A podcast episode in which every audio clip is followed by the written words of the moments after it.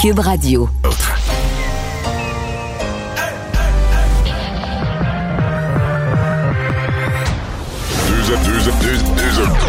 Deux, animateurs cohérents, deux visions différentes.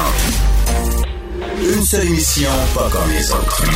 Mario Dumont et Vincent Dessureau. Cube, Cube Radio. Bonjour tout le monde, bienvenue. On va euh, partager les deux heures qui viennent. On va vous résumer cette journée en actualité. Je dois dire que c'en est euh, une grosse. Vincent, bonjour. Salut.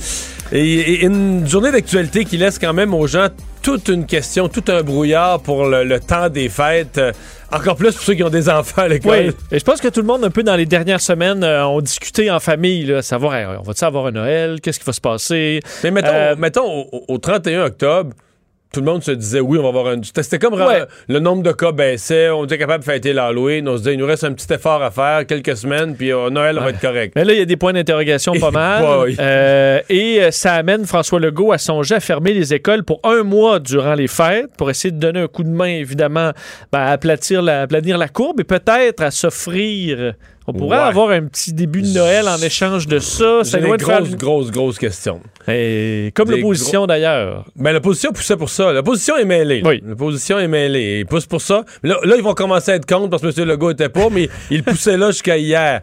Mais je veux dire, moi, j'ai des grosses, grosses questions sur la pertinence de ça. On va en reparler un peu plus tard. Tout de suite, euh, on rejoint Paul Larocque et l'équipe de 100% Nouvelles. 15h30, c'est le moment de joindre Mario Dumont dans son studio de Cube Radio. Euh, salut Mario, salutations à tes auditeurs également. Ouf, il y, a beaucoup, beaucoup euh, de nouvelles qui roulent en ce moment. Mario, c'est le cas de le dire. commençons par, par le, mini-budget. Euh, Carlos était avec moi tout à l'heure. Tu sais quoi, Mario? Il trouve que Éric Girard est trop conservateur celui à qui on reprochait, Carlos Letton, d'être trop pingre et de, trop couper, dit que euh, Girard est trop conservateur en ce moment. Euh, ton opinion, comment, comment tu trouves euh, l'exposé, le, cadre général, parce que je le dis, c'est pas un budget, c'est un mini-budget. comment tu trouves le, le, tableau dressé par M. Girard? Ben, c'est le portrait réel des finances publiques. C'est pas une surprise. On nous avait prévenu que le déficit, on est passé d'un surplus. Il faut quand même le faire. On est passé d'un surplus de 2 milliards à un déficit de 15. Mm. Mais c'est ce qu'on nous avait annoncé. Est-ce que c'est trop conservateur? C'est un budget prudent. En même temps, prudent toujours bien un trou de 15 milliards. C'est-à-dire parce qu'on a acheté, on était conservateur, mais quand il fallait dépenser, on a acheté des jaquettes, on a acheté des masques, on a acheté de l'équipement médical, puis on a embauché du monde, puis ça coûtait cher. Mais tu sais que Carlos Létang dit que tant qu'à y être, tant, le, le ah, ben non, mais ça, ouais. Tu sais, quand tu rénoves ta maison, euh, tu sais, un ou deux milliards de plus pour euh, les PME, pour euh, stimuler la, la, consommation dans la mesure où ça se peut. Là. Ben, il y a un milliard et demi là, quand même pour des mesures de relance. Euh, ça pourrait toujours être plus. Euh, mais il faut dire qu'il y a quand même quelque chose. On, s'est beaucoup fié sur le gouvernement fédéral. C'est le gouvernement fédéral jusqu'à maintenant qui a été euh, celui qui a remis le plus d'argent dans la relance avec le déficit qui va venir avec aussi. Mais bon, d'un côté, on dit que le, le le déficit de cette année euh, est, très élevé. De l'autre côté, on se dit comment on va faire pour revenir à l'équilibre budgétaire? Parce qu'au Québec, techniquement, on a une loi sur l'équilibre budgétaire. Euh, là, le ministre dit malgré tout, je vais dans cinq ans, je vais revenir à l'équilibre budgétaire. C'est quand même tout un rappel. je veux dire, moi, je, je sais, il n'y a pas plus pingre que moi, il n'y a pas plus maniaque des finances publiques. Pour l'équité entre Pour l'équité Oui, oui, oui. Pingre. Gratteux. Pourquoi tu dis ça? Moi? Gratteux? Oui. Non, Ouais. Dans mes finances ben, personnelles, dans mes finances personnelles comme pour l'État. Mais, mais je veux dire, euh, mon, mon, point, c'est que c'est tout un rappel quand même. Tu sais, quand le gouvernement avait des surplus de 2 milliards, souvenons-nous du discours des gens qui disaient le gouvernement nage dans les surplus, c'est énorme. C'était quasiment un, un, scandale tellement. Puis je dis je me souviens à l'époque, moi, je disais ça. Je pensais pas à une pandémie, jamais, mais je disais euh, une récession, un ralentissement économique. Ça prend pas une grosse affaire que tu passes d'un déficit de d'un surplus de 2 milliards à un déficit de quelques milliards. Mais cette pandémie nous rappelle douloureusement à quel point un petit peu de marge de manœuvre dans les finances publiques, c'est pas une mauvaise chose. Oui, parce que là, tu sais, il n'y a, pas qu'au plan sanitaire qu'on est dans le rouge et pour longtemps aussi, les, finances publiques. Mario, un mot, parce que tout l'équilibre, on le rappelle, euh, c'est 15 milliards de déficit cette année. Lui, il prévoit que ça va revenir à 8 euh, l'an mhm. prochain et ensuite à 7. Il ne se rend pas plus loin parce qu'il y a trop d'incertitudes, mais il rentre un intrant qui est... puis je vais t'entendre là-dessus, parce qu'au fond, il construit là, tout, son, tous ses chiffres, tout, son édifice sur, sur un terrain qui est très friable. Il compte sur une augmentation des transferts du fédéral en santé de plus de 5 milliards par année. Déjà, là, il rentre ça dans ses calculs pour qu'on atteigne le déficit zéro. Euh, Mario, est-ce que c'est croire aux licornes ou euh, il établit un rapport de force politique plus pour ça. commencer à serrer la vis à Trudeau? Je pense que c'est plus ça. Si tu veux entreprendre une négociation avec le gouvernement fédéral et te placer dans une position que ce que tu fais, c'est pas une demande farfelue ce que tu fais, c'est la réalité de ce que tes finances publiques exigent, puis de ce que le fédéral devrait financer en santé.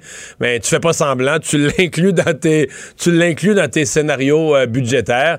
Et je pense que c'est ce qu'on fait pour l'instant je pense quand même, est-ce que ce sera, ce que ça représentera pour le Québec 5 milliards ou pas, euh, ce sera à voir. Je pense quand même que le gouvernement fédéral va avoir une pression énorme. Ça vient de toutes les provinces. Monsieur Legault, Monsieur Legault. Monsieur Trudeau s'est un peu mis le bras dans le tordeur quand il a fait des petits reproches aux provinces sur comment s'occuper des aînés, etc. Dans le cadre de la première vague de la pandémie tous les premiers ministres des provinces ont été rapides à le pointer du doigt, à dire OK, là, toi, tu dis qu'on devrait faire mieux pour nos aînés, mais est-ce que tu payes ta part? Là, la, la, décroissance de la contribution fédérale à la santé, quand même spectaculaire là, depuis au fil des décennies. Donc là, il y a euh, M. Trudeau est interpellé. Il va avoir une obligation de résultat de son côté de contribuer, mais dans mon esprit, là, c'est autant une stratégie politique pour mettre de la pression sur le fédéral qu'une réelle, qu'un réel estimé d'ordre budgétaire que d'inclure ça de cette façon-là mm-hmm. dans le, dans le budget. Mais c'est, c'est, de bonne guerre. De toute façon, entre toi et moi, Paul, de faire des prix. là, je comprends qu'on dit on fait, on fait un mini-budget, une mise à jour qui finit au 31 mars.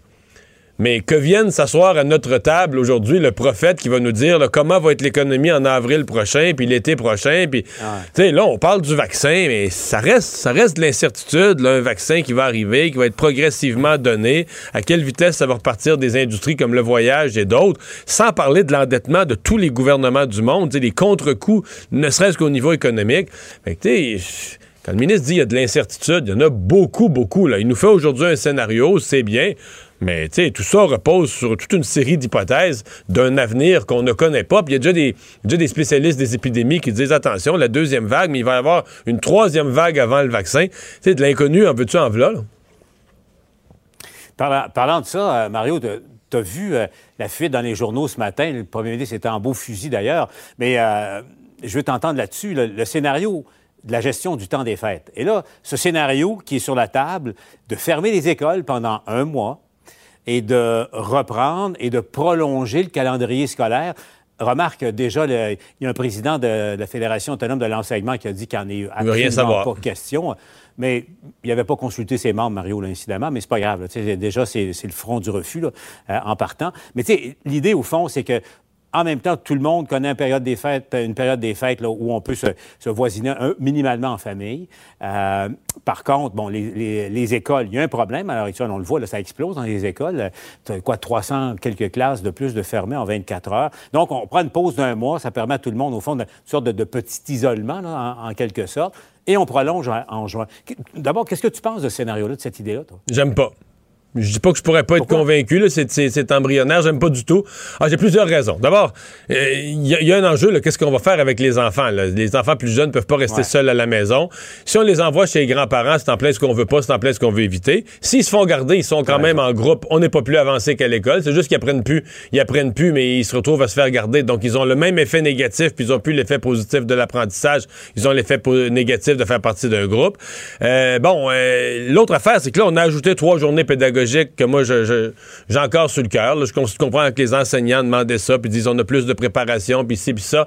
Mais il y a plein de monde qui ont plus de troubles à cause de la pandémie. On a tous plus de troubles à cause de la pandémie. Là, on a ajouté trois, trois journées pédagogiques. Là, on parle d'ajouter deux journées de vacances, deux semaines de vacances. Les syndicats ont déjà dit qu'ils voudraient pas les reprendre au mois de juin. L'année passée, les jeunes ont manqué le dernier tiers ou le dernier quart de leur année scolaire. Ça a été souffrant. Ils ont pris du retard. Puis là, cette année, si on continue à enlever à tout bout de champ des semaines comme ça, on va finir avec les trois quarts d'une année scolaire aussi finir avec une génération qui va payer un prix. Donc, ma première réaction à tout ça, je dis pas que je peux pas regarder des scénarios, que j'ai pas une ouverture d'esprit. Ma première réaction, elle est négative. Et ce que j'entends partout dans la société, au cours des derniers jours, puis de l'opposition, puis... Euh, je pense que moi, je mets plus en priorité que la moyenne des Québécois le besoin que les enfants soient, à l'école. Au-dessus de tout le reste, les enfants, à mon avis, doivent être à l'école. L'enseignement à distance, j'ai mes doutes. Bon, pour les secondaires, 3, 4, 5, une journée sur deux, ça, je pense, c'est le genre de compromis euh, qu'on peut faire. Mais je voyais aujourd'hui des gens de l'opposition au Québec qui disaient on devrait séparer les groupes et les enfants de première année, la moitié du temps à la maison. Hey, hey, hey, on n'a pas la même priorité à l'école, c'est sûr, là.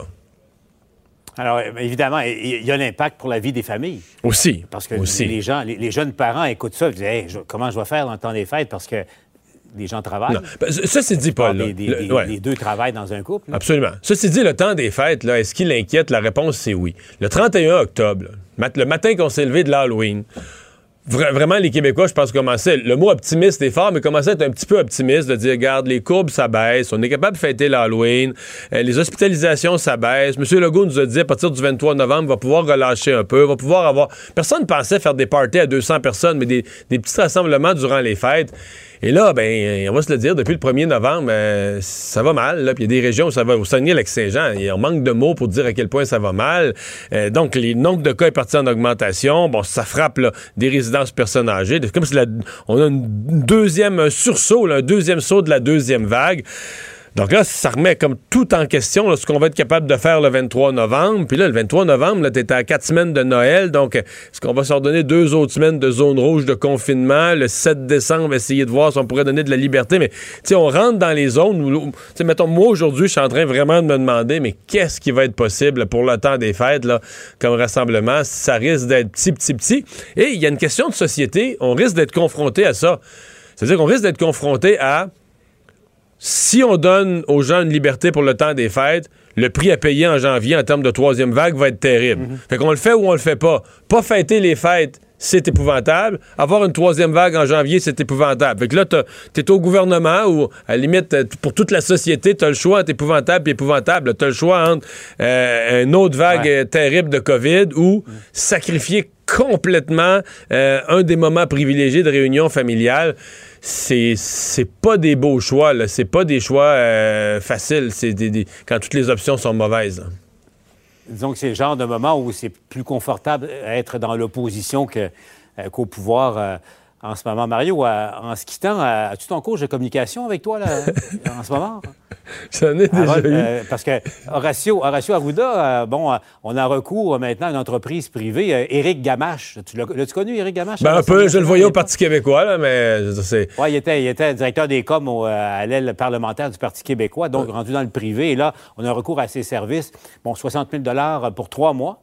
20 000 par mois pour euh, euh, aider Horacio Arruda à préciser son message, à éviter, euh, bon, les, petits errements qui ont peut-être valu beaucoup de problèmes pour lui et pour, et le gouvernement. Mario, est-ce que c'est un investissement qui, vaut la peine? Parce que, sans faire de blague, c'est clair que la communication, en ce moment, est plus importante que jamais, la clarté du message de la communication. D'après toi, est-ce que c'est un investissement qui est un 60 000 bien investi ou mal investi?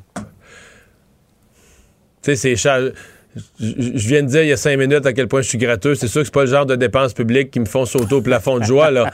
mais, mais je suis obligé de reconnaître d'une certaine façon que si de la mauvaise communication peut amener des comportements de l'ensemble des citoyens qui, qui, sont pas souhaitables et amener euh, deux semaines de plus de confinement ou de fermeture des restaurants, ça coûte à la société pas mal plus que 20 000 là, tu comprends? Il faut peut-être voir ça comme ça. Mais là, le seul point, puis je le disais ce matin ici à Cube avec, euh, avec mon collègue Benoît Dutrissac, pour vrai, ça marche. Là. Horacio Arruda, depuis quelques semaines, ça se sent. Il est beaucoup plus prudent, beaucoup plus sur le message, beaucoup plus aligné ah. sur ce qu'il faut dire, beaucoup moins de... Parce qu'une des choses qui est traite, là, tu sais, entre amis, dans une soirée, on peut, on peut réfléchir à haute voix à des options, des choses qui nous passent par la tête, puis tout ça. Mais en conférence de presse, quand t'es la santé publique, quand t'es le gouvernement, tu peux pas faire ça parce que les. Ben non, parce que les citoyens, eux, ils vont prendre ça, ah, ils réfléchissent à ça. Puis si après ça, la semaine d'après, tu le fais plus, là, les gens vont dire, il a changé d'idée. Tu sais, tu mêles tout le monde. Et ça, c'est une erreur qu'il a répétée à quelques reprises. Alors moi, Autant les, milliers de dollars m'énervent, autant, pour vrai, si je fais objectivement l'analyse, je trouve que ça va mieux. Bon, ben Mario, euh, continue à, gratter la question. On se reparle demain. Salut. Oui, alors Vincent, les chiffres aujourd'hui sont tous mauvais. Nombre de cas, hospitalisation, décès, il n'y a, rien d'encourageant. Non, effectivement, lourd bilan, 1365 nouveaux cas, 42 décès. on le sent, les décès, vraiment, ça on remonte, on remonte aux chiffres du mois de mai. Là. Oui. Même plus juin, le mai. Avec des gros bilans. puis on sait qu'il y a quelques, écoute, quelques semaines à peine, on voyait encore sur les réseaux sociaux disant, ben là, déjà, c'est juste pour deux, trois morts. ben, tu vois à quel point là, c'est une, une vague de fond là, qui arrive avec de plus en plus de Mais c'est vrai en Europe aussi. Quand ça augmentait les cas en Europe, je me souviens, on, puis on recevait des messages de gens arrêtez de faire paniquer le monde avec les gens en Europe. Là, en France, euh, hier, il y a eu juste, mettons, trois morts dans le pays. Oui, mais c'est parce que c'est ça, c'est que les cas, le nombre de cas venait d'augmenter, mais là, la France, l'Espagne sont à 300-400 morts par jour. Euh, L'Italie, euh, L'Angleterre à 5, 6, 700 morts par jour. L'Italie aujourd'hui vient d'annoncer 600 morts. C'est un de leurs euh, de leur pires bilans. On revient dans euh, les chiffres du printemps, de la première vague en ben, termes de décès. D'ailleurs, hier, c'était, si je me trompe pas, que je voyais le record de décès dans le monde. C'est plus de, tous les temps, de, toutes les vagues. Ouais, plus de 10 000 morts hier dans le monde. et on voit, entre autres, en Italie, les images qui font scandale aujourd'hui en Italie. Ce sont des images d'hôpitaux de gens, de cadavres qui restent dans leur lit pendant des heures, de gens pas changés parce que les gens sont débordés dans les ailes COVID, euh, à gérer tous les décès. on est revenu là. On est revenu là en Italie, un pays qui est déjà passé au travers là, euh, de façon horrible à travers la première vague. L'Italie annonce aujourd'hui 38 000 nouveaux, nouveaux cas, 600 morts, donc c'est très sérieux. Royaume-Uni, 33 000. Euh, donc la situation... 600, Royaume-Uni, 500 morts, je pense, au Royaume-Uni. oui, autour de 500 morts. Je regardais un coup d'œil, ben, avant de vous donner les chiffres plus précis au Québec, euh, aux États-Unis, il est 3h45, déjà 115 000 cas euh, d'annoncés. Donc, on se dirige peut-être vers une journée record en termes de cas parce qu'il reste encore de nombreux États qui vont s'ajouter. 762 morts en, milieu d'après-midi. C'est extrême. Moi, j'ai jamais vu ça aux États-Unis jusqu'à maintenant. de normalement, les 100 000, on les dépassait en fin de soirée. Là, il est 3h30. 115 000 cas aux États-Unis. Je sais, je, je le dis à tous les jours, mais quand même je suis Donald Trump. OK? Je me suis entêté. Là, je me suis entêté avec la COVID. je m'entête avec les résultats d'élection et tout ça. Mais est-ce qu'il y a encore. Il est président des États-Unis. Est-ce qu'il y a encore un, haut fonctionnaire, quelqu'un, un conseiller en matière de santé qui arrive à son bureau et dit Monsieur le Président, aujourd'hui, le bilan, on a 147 000 nouveaux cas. 1500 morts. 1500 morts.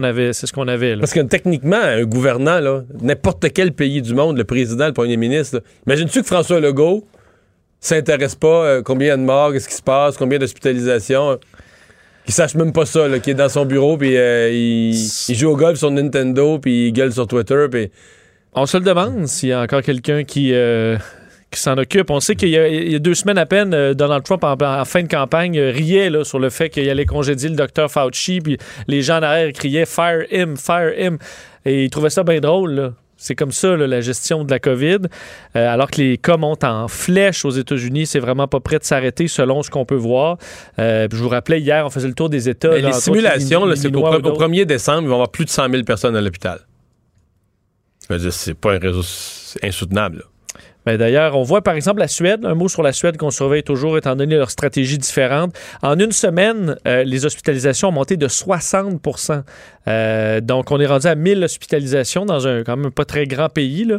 Donc, euh, la Suède, c'est une augmentation en flèche aussi, autour presque 5000 cas par jour euh, là-bas. Donc, pour revenir au Québec, effectivement, donc, lourd bilan par région, c'est vraiment le Saguenay là, où on y goûte encore une fois presque 200 cas.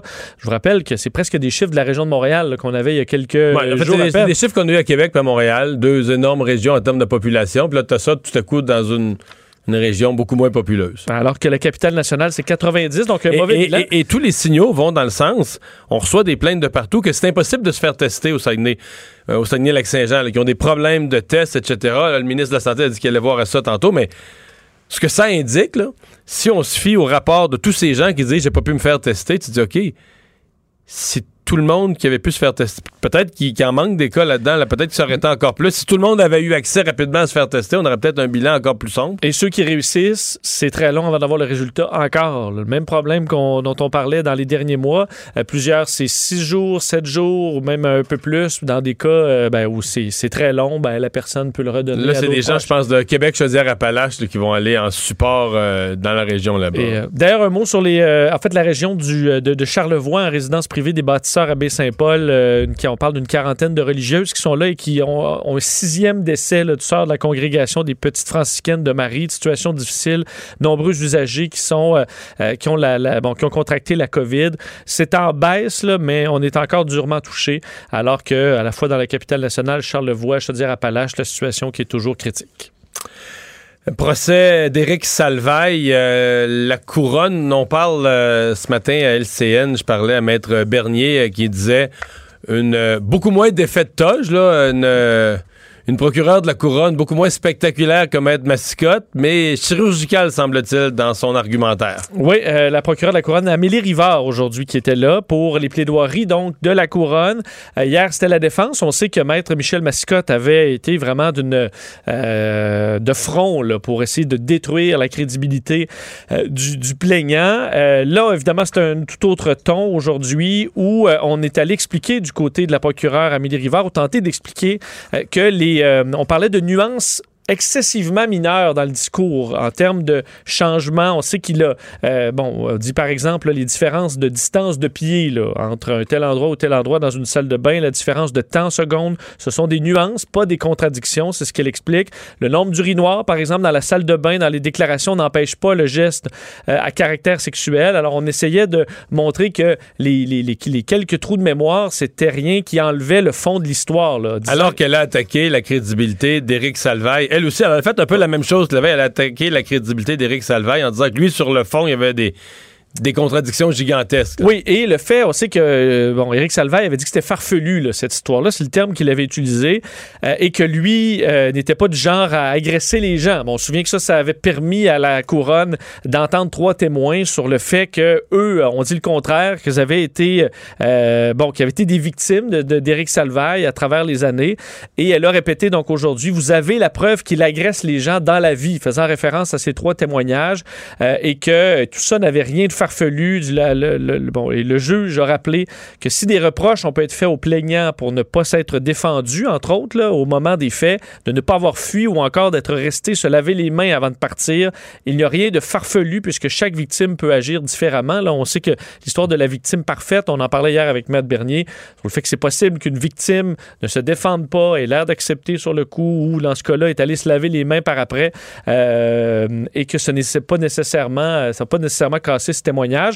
Alors aujourd'hui, ben, ça s'est terminé officiellement. Le juge Alexandre Dalmo, euh, qui va prendre sa cette décision en délibéré, sera de retour le 18 décembre prochain à 14h pour euh, connaître le sort d'Éric Salvaire.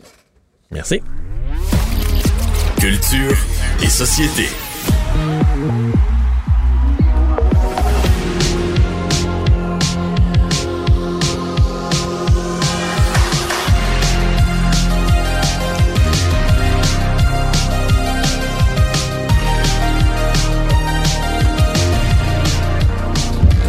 Bonjour Anaïs. Hello. Hey, c'est donc ben bon cette musique-là. Où est-ce qu'on pourrait bien entendre ça là? Je sais pas trop. Peut-être euh, au euh, spectacle du euh, Super Bowl, la mi-temps. Ça a été confirmé aujourd'hui. C'est The Weeknd que vous entendez, chanteur de qui a 30 ans. C'est quand même cool faire le ben Super Bowl à 30 ans. Et c'est un Canadien. C'est un Canadien. Ce sera le premier il chanter à la Coupe Grey. ouais, mais c'est d'un bord la Coupe Grey.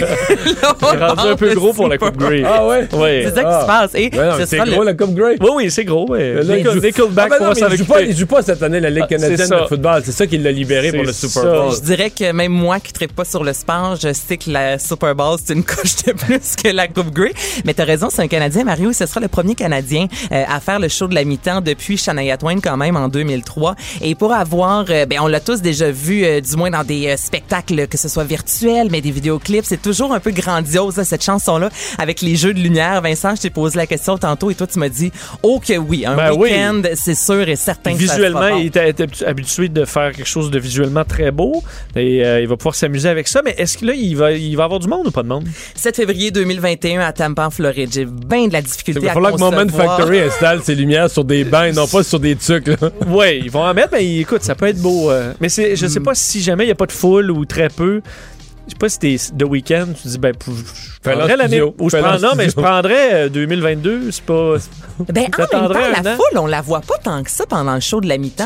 Souvent, oui, il y a la scène, mais on fait appel justement à des gens qui ont soit des cartons, tu sais, on utilise vraiment tout l'espace, mais c'est rare que la foule en soit. Mis à part, euh, l'an passé, il y avait des, des, des bracelets, justement, euh, c'est euh, Moment Factory qui était y a eu derrière des ça. trucs aussi où une tout, fois, ouais, tout le monde est bon illuminé, mais là, on peut mettre ça après les bancs. On n'a pas tant besoin du, de la foule, je trouve, pour le spectacle en soi de la mi-temps. Mis à De toute façon, part on va quand- tout écouter ça parce que ça va faire du bien, là. Ben, c'est ça. Qu'est-ce qu'on va écouter d'autre, là? c'est ça. Qui se passe. on- va manger on des va ailes de poulet, mais on, on va écouter ça. Mais non, qu'est-ce qu'on va regarder? C'était dimanche soir, faut regarder tout le monde en parle. aussi.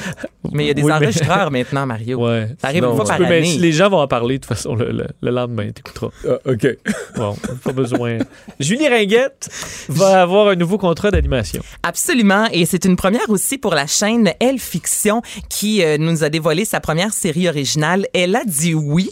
Euh, on n'a jamais vraiment vu ça au Québec. Il y a Kim Ross, qui, il y a quelques années, qui avait animé une émission. Je sais pas si vous vous souvenez, c'était des demandes en mariage. Donc, on donnait un certain montant. C'était souvent l'homme qui demandait sa femme, euh, sa, sa, sa douce en mariage. Et là, Kim qui aidait à, à, à monter le, le gros, entre guillemets, setup. Mais là, on s'en va complètement ailleurs. Donc, on va suivre et jaser plutôt avec plusieurs artistes qui se sont mariés. Mario, tu pourrais en faire partie. T'es marié depuis combien de temps, toi? C'est c'est cette année. Es-tu marié? Moi, ça fait 23 ans. Ça fait Ah, ok. 23 ans. C'est ça, je savais que ça faisait un certain temps quand même. Mais là, c'est ça. Donc, on pourrait. Ça fait 30 ans cette année que je suis avec madame quand même. Là. Ah, je me souvenais qu'il y avait quelque chose parce qu'on avait parlé Mm-hmm. cette année de, de, des, euh, C'était les 30 ans. Oui. les 30 ans, Bon. de tes plus grandes leçons d'amour. Alors, tu pourras aller te confier à l'émission. aller te Ben confier à Julie Ringuette. Donc, les artistes invités vont parler de la demande, la journée, les gens qui étaient avec eux, les, les chansons aussi que les artistes ont choisies parce que c'est tellement important la musique dans un mariage. Moi, j'aime beaucoup les mariages. Vincent, toi, c'est ta mort, donc c'est sûr Ouais, que j'aime pas bien ça. Non. Je comprends pas pas, ce que t'aimes pas. Tu manges, Je sais tu pas. bois puis tu danses. J'ai adoré le mariage à ma mère, là, parce qu'elle le fait après, euh, tu sais, je sais pas, un peu plus âgé. Mais les mariages, je sais pas, je trouve que Ah. c'est se donner de l'importance. Là, je vais mettre tout le monde, puis là, vous allez m'applaudir une soirée de temps, puis ça va vous coûter les yeux de la tête. Mais voyons donc. Vive Moi, une, en pandémie, vive une pandémie pour reporter ça. ou le faire petit petit comme moi avec 10 personnes. OK. Pour Ouais. à Saint-Bruno. Bref, ça débarque Mais je en pourrais avril l'écouter et tomber 21. en amour avec les mariages, là, peut-être. Ah, je vois. Oui. Voilà, Bon. on sait jamais. Billie Eilish? Billie Eilish qui a dévoilé euh, une nouvelle chanson, Therefore I Am. On écoute ça. I'm not your friend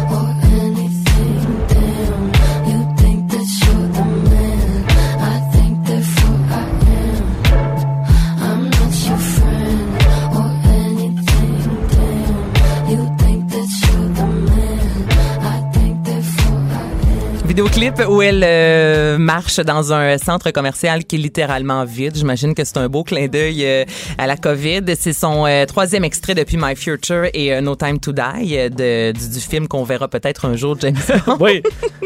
La chanson oui. va commencer à être vieille quand ça va sortir. c'est vrai, hein? Ah oui. Ça, ça va être presque passé de date. On va peut-être en faire. Billie Eilish va être rendue à 21 ans, elle va être rendue majeure partout dans le monde quand le film va sortir, partie de même. Mais bon, nouvelle chanson, elle qui met toujours de l'avant le documentaire euh, qui sortira en 2021. Je trouve ça bon. Moi, je l'aime cette chanson-là. Mais on dirait que. On dirait toujours qu'elle est sur le bord de partir, la chanson, mais il n'y a pas d'autre Yeah. chose. Il n'y a pas un. Ouais, a pas un. Y a pas un upbeat, là, quelque chose qui arrive, non? Mais c'est souvent ça, Billie Eilish. Des fois, quand ça part, c'est 10 secondes avant la fin. Un peu comme My Future. C'était presque a cappella pendant une minute et demie. Puis là, à là, ça part un peu, mais c'est... Mais celle-là, elle part pas, là. Hmm, pas vraiment. Comme une. Ça euh, reste au idol. là. ouais. Oh Mario, je t'aime tellement avec tes commentaires comme ça. Là. Tu sais, c'est Bon. passif-agressif. On dit, C'est pas sûr, on dirait que ça part Mais- pas. Hein? Un, un Ben qui Non, mais j'adore l'image de, de Vincent. Là. Comme, la chanson est comme sur le idol. Là. Ça te réchauffe avant une autre chanson. Ouais, c'est Ah. ça. Euh, un groupe qui, eux, ils partent, là. Ça, Ah, c'est ça, ça. euh, ACDC, Ah, ça, ça, part. Ça, ça part sur un moyen temps. Power Up qui sort demain officiellement, vendredi, vendredi 13. Hein, demain, vous vous en souvenez de ça? Ou vous l'aviez oublié, celle-là? Ben, dans, une Oh année qui, dans une année qui va si bien, euh, Ben, ça. 13. Mais surtout que c'était l'année des deux. Parce Je veux dire, c'est une journée de merde là, en 2020, là, elle veut dire, euh, le, très, le haut va manquer d'imagination. là. Mais surtout qu'à la première vague, on est passé à travers une. euh, Un vendredi 13? un vendredi Ah ouais? 13. Ah, on pas le pas- 13 mars. On l'a pas noté. Ah non, on était. euh, Après on moi, il était s'est confondu avec les autres journées. C'est ça. Pas mal vendredi 13 à l'année, mais bon, c'est demain que l'album sort officiellement. Et je peux entendre le deuxième extrait de la pièce, Realize. Where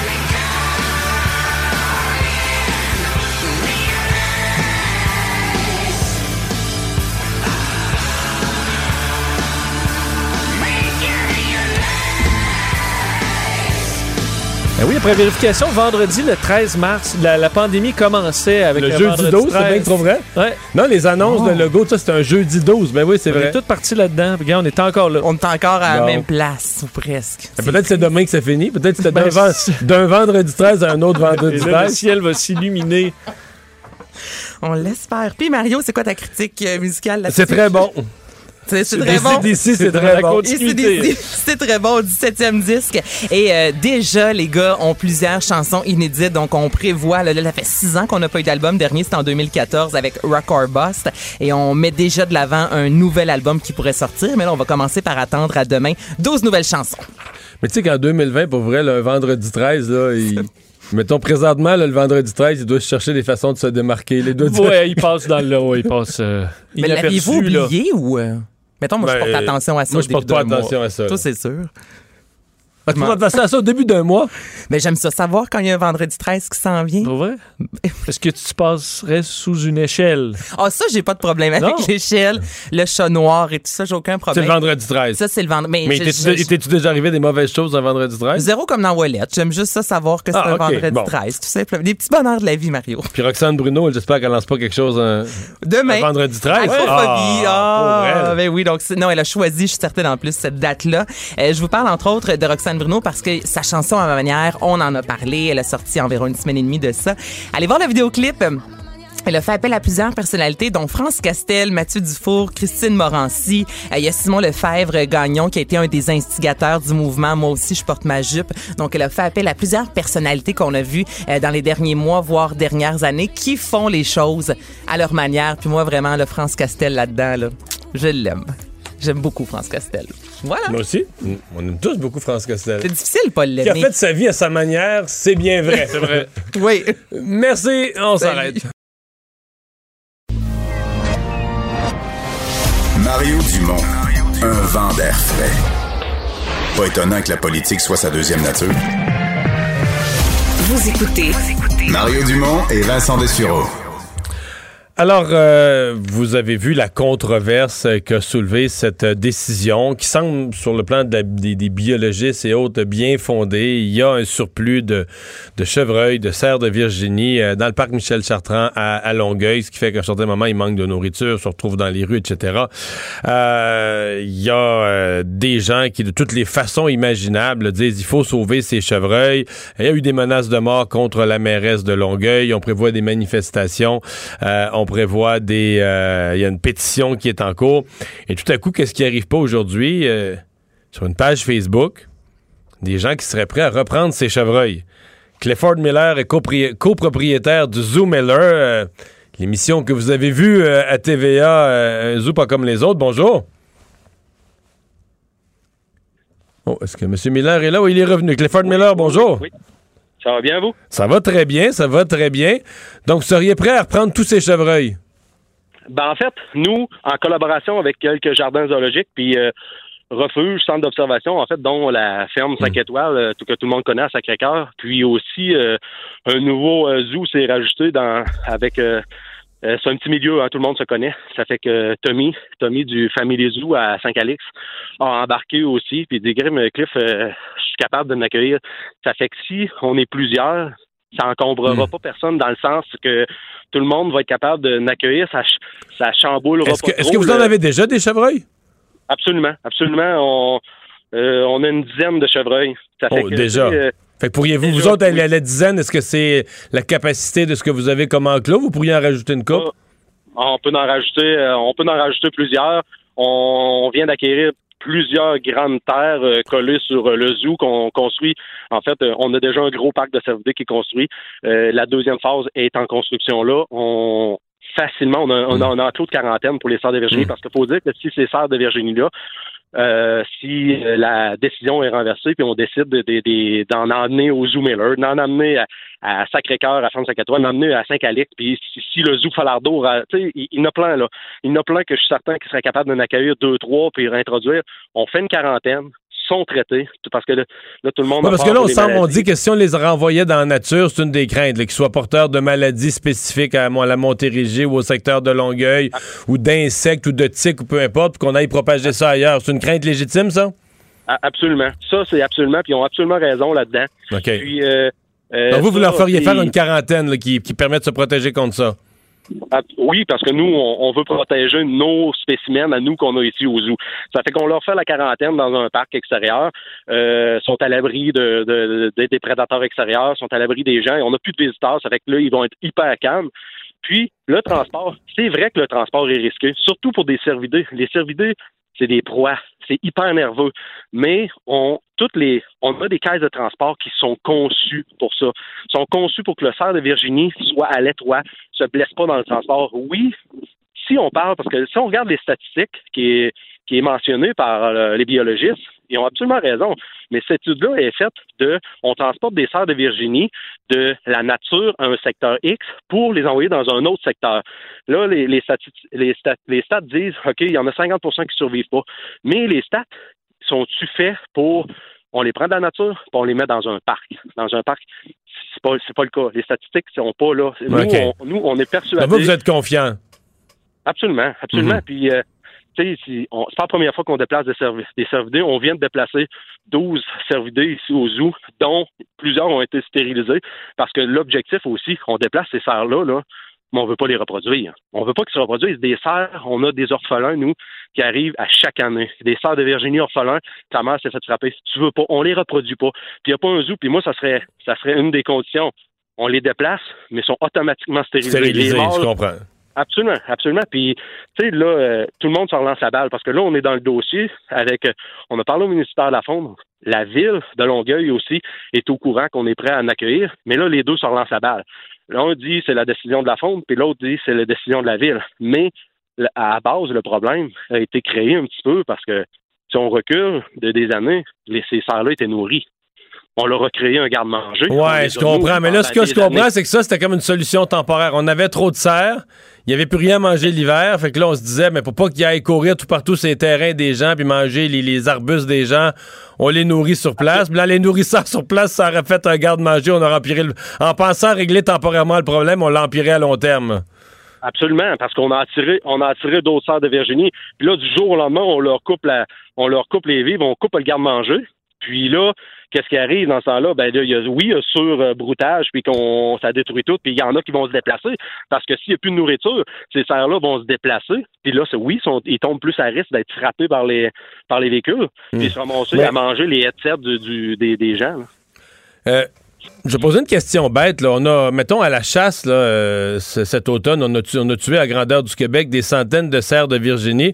Ça aurait-tu été un scandale qu'on en tue 15 à Longueuil pour donner la viande à des organismes communautaires? C'était-tu vraiment... euh, je comprends que la réaction populaire est ultra sensible en matière d'animaux, là, mais je veux dire, présentement, pendant qu'on fait l'entrevue, il y a probablement un renard qui vient de tuer un lièvre à quelque part, puis la SPCA fait pas de manifestation, là. Je suis tout à fait d'accord, euh, Mario. On n'a jamais, on- moi puis Émilie, on n'a jamais été contre la chasse. La chasse, elle aide à contrôler le cheptel. Mhm. C'est sûr que là, tu sais, on veut tout contrôler. Les humains, on est tous comme ça. On veut tout contrôler. On a éliminé les loups qui, eux, aidaient à contrôler euh, les cerfs de Virginie. Là, les coyotes. Pour les coyotes, pour tout le monde, c'est la rapace. Sauf que ces coyotes-là s'attaquent à qui dans la nature? Ils vont s'attaquer aux, aux cerfs de Virginie, les plus faibles, les plus petits, les malades. Surtout les petits, autres, là, les veaux, ils s'attaquent aux veaux, aux petits fans, là. Absolument. Ouais, mais la Absolument. SPCA fait rien. Les, les, les chacals attaquent des fans, des beaux petits Bambi, puis la SPCA fait rien. Ils font pas de manifestation, ils font rien quand ça se passe dans la nature. Mais tu sais, là, là, on peut se permettre, tu sais, on peut intervenir. Ça fait que je pense que là, dans ce cas-là, c'est juste que la situation est que oui, là, euh, on s'en on Ouais. se cachera pas. Je pense que personne pensait que ça sortirait des médias. Non, non, je comprends. C'est émotif, puis tout ça, c'est juste que, ouais. Euh, le- là, faut s'adapter à la situation. Je vous comprends bien, votre point de vue est plein de plein d'allure, une volonté d'aider. Je pense que tout le monde euh, tout le monde respecte. Euh, ceci dit, euh, est-ce qu'on euh, est-ce qu'on a exagéré, est-ce qu'à Longueuil on a exagéré les problèmes, c'est-à-dire les problèmes de transport, les, les problèmes de toutes sortes, est-ce qu'on les a un peu exagérés ou est-ce que les biologistes sont, sont des, des- des concepts théoriques mais sont moins habitués comme vous à avoir les, les deux mains dedans avec les animaux? Ben, en fait, euh, je pense que exagérer, un- juste légèrement, ça, oui, tout se fait, là. Ça, se fait de transporter des cerfs de Virginie. Il y a un risque, peu importe les animaux qu'on va transporter. Mais euh, euh, c'est, on est en plein dans, dans, dans le mode de pandémie, là. Il n'y a pas un docteur qui dit la même chose. Ça veut dire que si je parle à 10 biologistes, il n'y en a pas un pratiquement. Ouais, il y en a qui vont avoir le, il y en a, il y en a qui vont avoir le même discours, puis il y en a d'autres qui vont dire, ben, voyons, ça se fait, il y, a- moyen de le faire, il y a un risque, euh, peut-être, advenant le cas, que ça peut arriver qu'il y en a un, il y a un ou deux qui décèdent dans le temps, mais je suis pas garanti, je suis pas garanti euh, que, que on n'est pas capable de toutes les Ouais. transférer, puis que ça soit. euh, Le, le problème là, c'est de juste l'endormir, le mettre dans une case de transport. Un coup qui est rendu dans la case de transport, puis que nous, il est rendu ici, rendu Ça là, euh, 80% de la job est faite, puis on est persuadé qu'ils vont survivre. Sauf que, tu sais, tout le monde était content de les voir, ces serres-là. Là, tantôt, on parlait de, de chasse, pourquoi, puis c'est un scandale des abattre. Tout le monde était content d'aller dans le parc et voir les sœurs de Virginie. Mais là, ils font plus l'affaire, on va les abattre. Mais pourquoi pas donner un autre... Tu sais, Ouais. il y a une autre solution, là. Euh, discussion plus large sur votre été, euh, parce que vous étiez sur, avec évidemment avec euh, ce que vous faites, que les gens ont découvert à travers une émission de TV qui a émerveillé tout le monde. C'était des, records de fréquentation. Ben, comme les autres, bang, vous avez été frappé par la pandémie. Les règles, évidemment, qui compliquaient tout ce qui est visite, tout ce qui est tourisme. Quel genre d'été, quel genre de saison vous avez réussi à avoir à travers tout ça? Quand même, euh, tu sais, euh, si on regarde les restaurateurs, il y en a beaucoup qui, tu sais, on peut, nous, on peut pas se plaindre. On a eu quand même une, une bonne été. On a eu une bonne été. On, a continué nos projets parce qu'on a un gros projet, on a un gros parc euh, qu'on appelle la réserve qui va ouvrir en 2021 à côté du zoo. En fait, c'est là que les serres, c'est là qu'une partie des serres irait. Pour être franc, là, ça a paru que les gens pouvaient pas sortir. On a eu des gens de partout sont venus ici. Euh, toutes les mesures sanitaires étaient prises. Oui, il y a des journées, écoute, dans vacances de construction. Il y en a qui disaient, crime, me semble qu'il y a du monde, c'est plus difficile de garder les, les, les distances, mais en général, je pense que ça a super bien été. Puis la plupart des attraits touristiques extérieurs ont eu euh, quand même une bonne été. Puis euh, on est vraiment content. On espère juste que l'an prochain, on soit pas aussi dans Hmm. Dans une dans des mesures sanitaires aussi strictes. Ça m'étonnerait que ça, ça change drastiquement, mais on c'est encourageant pour l'an prochain, surtout que euh, la réserve la réserve va être ouverte. On va avoir euh, deux sites. Ça va être beaucoup plus grand. Fait qu'on va être capable d'accueillir les gens puis avoir une meilleure distance sur le site. Ben, on vous le souhaite, euh, Clifford Miller. Merci beaucoup d'avoir été là. Merci à Au vous. revoir. Alors, Vincent, on a une solution pour les serres. C'est bien. Mais je vois que tu, euh, Ben, toi, tu voudrais que moi, pas sauver je- tous les animaux. euh? Ben, c'est-à-dire que moi, je, je, voyais pas le, le scandale, à ce qu'on fasse bien les choses. On abat des. Je veux dire, y a- y a- on sort de la chasse, là. On sort de la chasse. Il s'en est, abattu des centaines partout dans les régions du Mais Québec. les animaux de ville, Mario. Mais c'est sont- ça qui est ridicule. Je veux dire, un chevreuil, un chevreuil qui vit à Longueuil ou un chevreuil qui vit à Saint-Fabien, là, toi puis moi, c'est un chevreuil. Là. Puis on gaspillait pas la viande, on la donnait à des organismes communautaires. euh. Mais peut-être que certains préfèrent qu'ils meurent de faim. hein? Non, mais là, il- mais là, des menaces de mort à la mairesse, des manifestations. Les gens qui allaient les gens qui seraient allés manifester en fin de semaine, là, il n'y en a pas un qui- mais- a- pas un qui manifesté pour le DPJ, il n'y en a pas un qui a manifesté quand il y a eu 4000 morts dans les CHSLD. Mais là, pour des chevreuils. Mais là, il y en a qui ont. Ben, il y en a qui ont du temps libre, là, quand même, en ce moment. Oui. Mais présentement, les causes, je pense que les gens deviennent encore plus émotifs vite, là, en période de pandémie. Bon. Mais c'est vrai Un quand même. Bambi, ben, Un non, mais les Bambi, là, il y en a qui sont attaqués tous les jours par des coyotes. Ouais, mais c'est pas toujours des belles morts, là. Mais c'est une mort affreuse, puis les organismes de défense des animaux font rien. Mais là, si la ville de Longueuil veut en abattre 15 adultes parce qu'ils sont en surplus, On pourrait les séparer par espèce. là. Les coyotes de- dans une région, puis les, Ah. les biches de l'autre. t'es-tu sûr que c'est ça la nature? Euh, je suis Pas sûr, Vincent. Mario Dumont et Vincent Dessureau. Inséparables comme les aiguilles d'une montre. Cube Radio. On va aller parler de sport avec Jean-François Barry. Salut Jean-François. Bonjour, messieurs. Êtes-vous des amateurs de golf? Quand même. Quand même un que tu joues au golf, Mario? Oui, Sûrement, t'as fait de la que- politique. Fait que tu Oui, j'ai joué des- dimanche. J'ai joué dimanche. Bon, ma, ma partie la plus tard à vie en novembre. Mais euh, non, j'ai fait du golf bien avant la politique. J'ai commencé à jouer au golf à 12-13 ans, moi. Il y a un joué- terrain à Kakuna, Oui, il y avait intérêt. déjà C'est là que j'ai joué. J'ai joué presque tous les jours. La seule affaire, c'est que j'ai arrêté de jouer. Hmm. Quand j'ai eu un troisième enfant, ça fait 18 ans de ça. Puis j'ai recommencé il y a quelques années, mais genre 6, 7, 8 games par année. Là. Fait que si tu me demandes si je joue le même score aujourd'hui à 50 ans que je jouais à 24, la réponse c'est non. ça s'est Ouais, dégradé, mon affaire. Moi aussi, j'ai joué samedi. C'était, moi aussi, c'est ma game la plus tard, puis c'était magnifique. On C'était peut être incroyable. encore en, en short, puis à 4h15, là, quand le soleil a commencé à se coucher, c'était un paysage à couper le souffle. Mais là, c'est le tournoi mythique qui joue habituellement en avril, euh, qui, à cause de la pandémie, a été déplacé, le Master. Le Master, c'est le tournoi des tournois. Euh, première ronde aujourd'hui. Ça a mal commencé. C'est un beau terrain. Pas aussi beau que celui de Kakuna, Ah, mais euh, ouais. Quand même. Euh, c'est un magnifique terrain. La pluie était de la partie, malheureusement, en début de journée aujourd'hui. Mais ça n'a pas empêché les, golfeurs de, performer. C'est Paul Casey qui mène ça avec un moins 7. Après ça, il y a deux golfeurs à moins 5 et il y a six golfeurs maintenant qui sont à moins 4 parce qu'il y a encore des golfeurs qui n'ont pas terminé. Là, ça achève, mais il y a encore des golfeurs qui sont sur le terrain. Et la bonne nouvelle, parce que veut, veut pas, tu sais, Tiger Woods, c'est Tiger Woods. On le suit, on aime ça quand, quand il performe, quand il se rend jusqu'au dimanche, quand il fait les coupeurs, quand Il, il est dans était, la à, il était à moins 4 après le 15 ou 16, là? Mais il est à moins 4. Il, a fini à moins euh, 4, OK. ouais, Donc, il est dans la course 4. tout à fait, là. Ah, il est, il il est- il vraiment là, euh, parce que là, Casey, moins 7, c'est sûr que lui, là, il a trois coups d'avance, mais ça veut pas dire qu'il va. Non, le jeudi, il reste trois rondes à jouer, là. C'est loin d'être fini au golf, là. Fait que l'important, c'est de te tenir là. Puis plus ça avance, plus il y a de la pression et plus souvent les joueurs euh, plus expérimentés, justement, vont être capables de tenir le coup. Et juste vous dire ça comme ça, si, euh, comme moi, vous n'avez pas pu écouter, j'ai regardé vite, vite, là, mais j'ai pas pu m'asseoir devant mon téléviseur puis regarder le golf aujourd'hui. Le site internet du Masters, masters.com, c'est incroyable. Comme mettons si, je là, comme là, je viens de cliquer pendant que je te parle sur le sur Tiger Woods. Et là, tu peux voir chacun des trous de Tiger Woods. Fait que tu as son pointage en haut. À gauche, tu as, l'écran comme si tu l'avais écouté à la télé, mais en plus de ça, il n'y a pas de perte de temps. là. Il frappe son premier, tu vois sa réaction, il frappe son deuxième, tu vois sa réaction.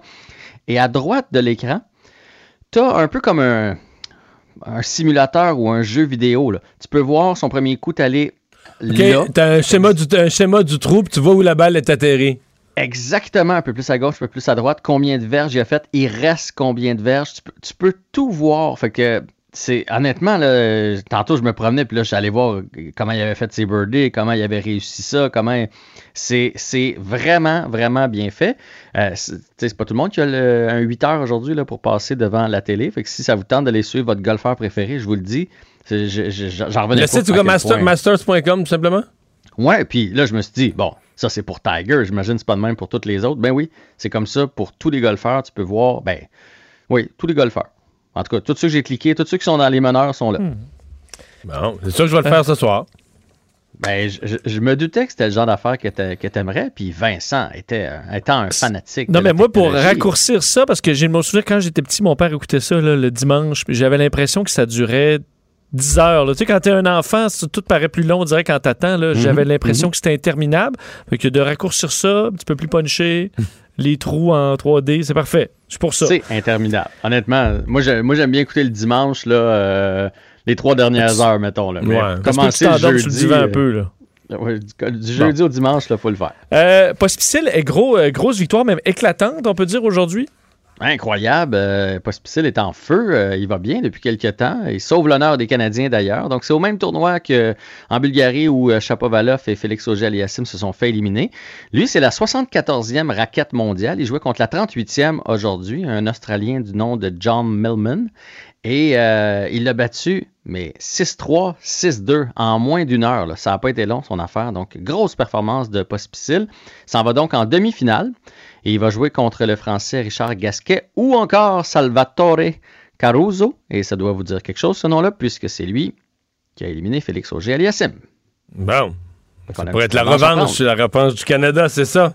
Voilà. Euh, la Ligue nationale de hockey, il me semble que ça fait plusieurs jours, pour pas dire semaines, qu'on nous dit que la, la, la reprise est l'objet de discussions intenses. Oui, mais là, ça aurait lieu aujourd'hui. Hein? Le- la- il y a une grosse réunion apparemment présentement, là, pendant qu'on se parle. Je suis allé Pour voir. une là, annonce ce soir ou... euh? Ben, on- je ne sais pas s'ils vont faire ça ce soir. Est-ce qu'ils vont s'entendre aussi aujourd'hui? Mais hum, tout le monde est là dans la Ligue nationale, les, les- les représentants de l'Association des joueurs aussi, parce que c'est ça qui accroche. Est-ce que ça va être une saison de 48, 56, 72, bulles, pas trop de bulles? Euh, combien ils vont être payés aussi? Ça, c'est ça, c'est Ouais, important. Est-ce qu'on donne, ça? C'est ça, si on joue, euh, mettons, euh, c'est pas 48 matchs, est-ce qu'on donne le salaire proportionnel de, de 48 matchs sur euh, 82 ou on paye, on divise le, le- le même nombre de millions par 48, là? Ben ça, ça c'est un enjeu. Puis l'autre enjeu, c'est le fameux 20 là, qui appelle l'escroc que les, les joueurs versent à la Ligue depuis la dernière convention collective. Donc, quand, quand ils ont une paye, les autres, il y a toujours 20% qui s'en vont de côté. Puis à la fin de l'année, si la Ligue a fait des profits, ça leur revient aux joueurs. Mais là, est-ce qu'ils vont le est-ce qu'ils vont prendre une diminution de salaire en plus du 20% Je pense que c'est ça qui est en train de se négocier. Mais bonne nouvelle, ça a été rapporté par le site Dans les coulisses. Glenn Godwin, c'est un jeune espoir des Flames, un peu leur Kotkaniemi, mettons, à eux autres. Et il est allé jouer en Suisse, question de garder la forme, et il a été rappelé des Flames aujourd'hui. C'est ce que le club suisse a annoncé qu'il allait la- les, quitter parce qu'il doit revenir au pays pour avoir sa quarantaine avant le début des camps d'entraînement. C'est les Flames qui ont demandé ça. Donc, si on commence à rappeler des joueurs, c'est que les propriétaires savent des choses que toi et moi, euh, que toi et nous, en fait, euh, on ne sait pas. Donc, euh, c'est c'est à suivre. Puis, je vous rappelle que la rumeur veut que le 17 décembre, ce soit le début du camp d'entraînement du Canadien. Ce seraient les plans présentement. Mais ce que ça veut Ça dire. s'en vient, ça, là. Le une bonne 17 nouvelle. décembre, le camp d'entraînement pour une saison qui commencera en janvier. Est-ce Ouais. que ça veut dire que les joueurs sautent carrément le temps des fêtes, ils restent dans une bulle de camp d'entraînement ou ils retournent chez eux le 25 puis le 1er? Ou... Ben, peut-être qu'ils vont faire une espèce de. Tu sais, l'Impact a eu le droit là, par la santé publique de s'entraîner finalement à Montréal.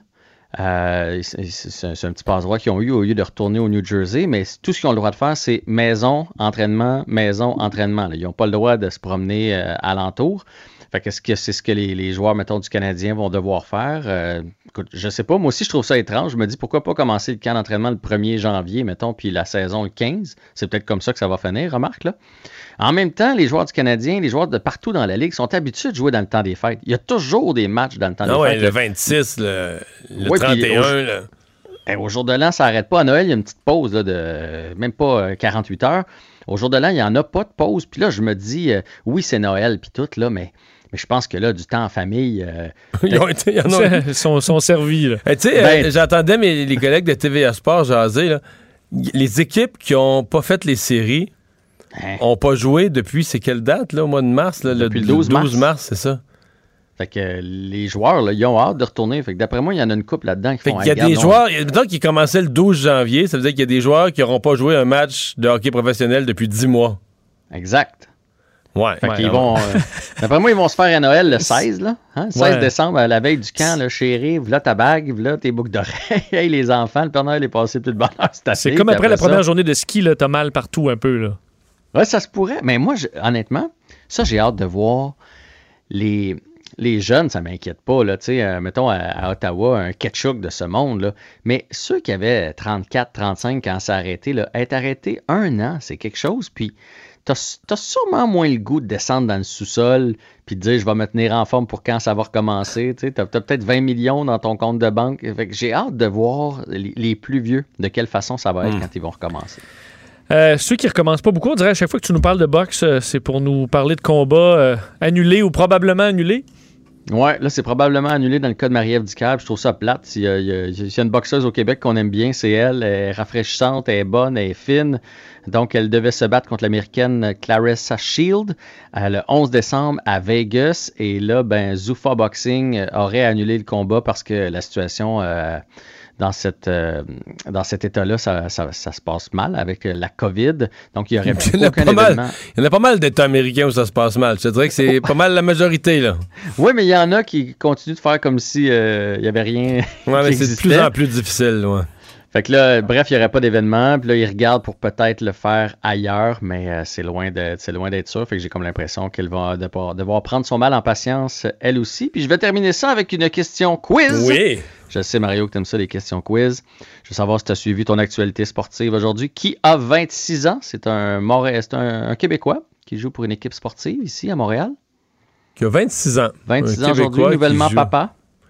Nouvellement papa. euh, Et l'indice que je vais vous donner, lui, il n'aime pas le rouge parce qu'il est en zone rouge et il a le carton rouge. Oh, c'est euh, Samuel Piette. Voilà, Samuel Piette a 26 ans aujourd'hui, alors bonne fête Ah, à ceux qui nous ben, écoutent religieusement bonne tous les fête. soirs. Lui souhaite- Je cherchais dans le hockey, tu vois, je cherchais. Bon. Hey, merci beaucoup. Salut les boys, à demain. Mario Dumont et Vincent Dessureau. Un duo aussi populaire que Batman et Robin. Cube Radio. Ça, on a parlé plus tôt dans l'émission, évidemment, du, du- du président Trump et de la COVID. Mais c'est souvent, même quand il se passe rien au niveau présidentiel, c'est souvent à l'échelle locale aux États-Unis que les actions sont prises.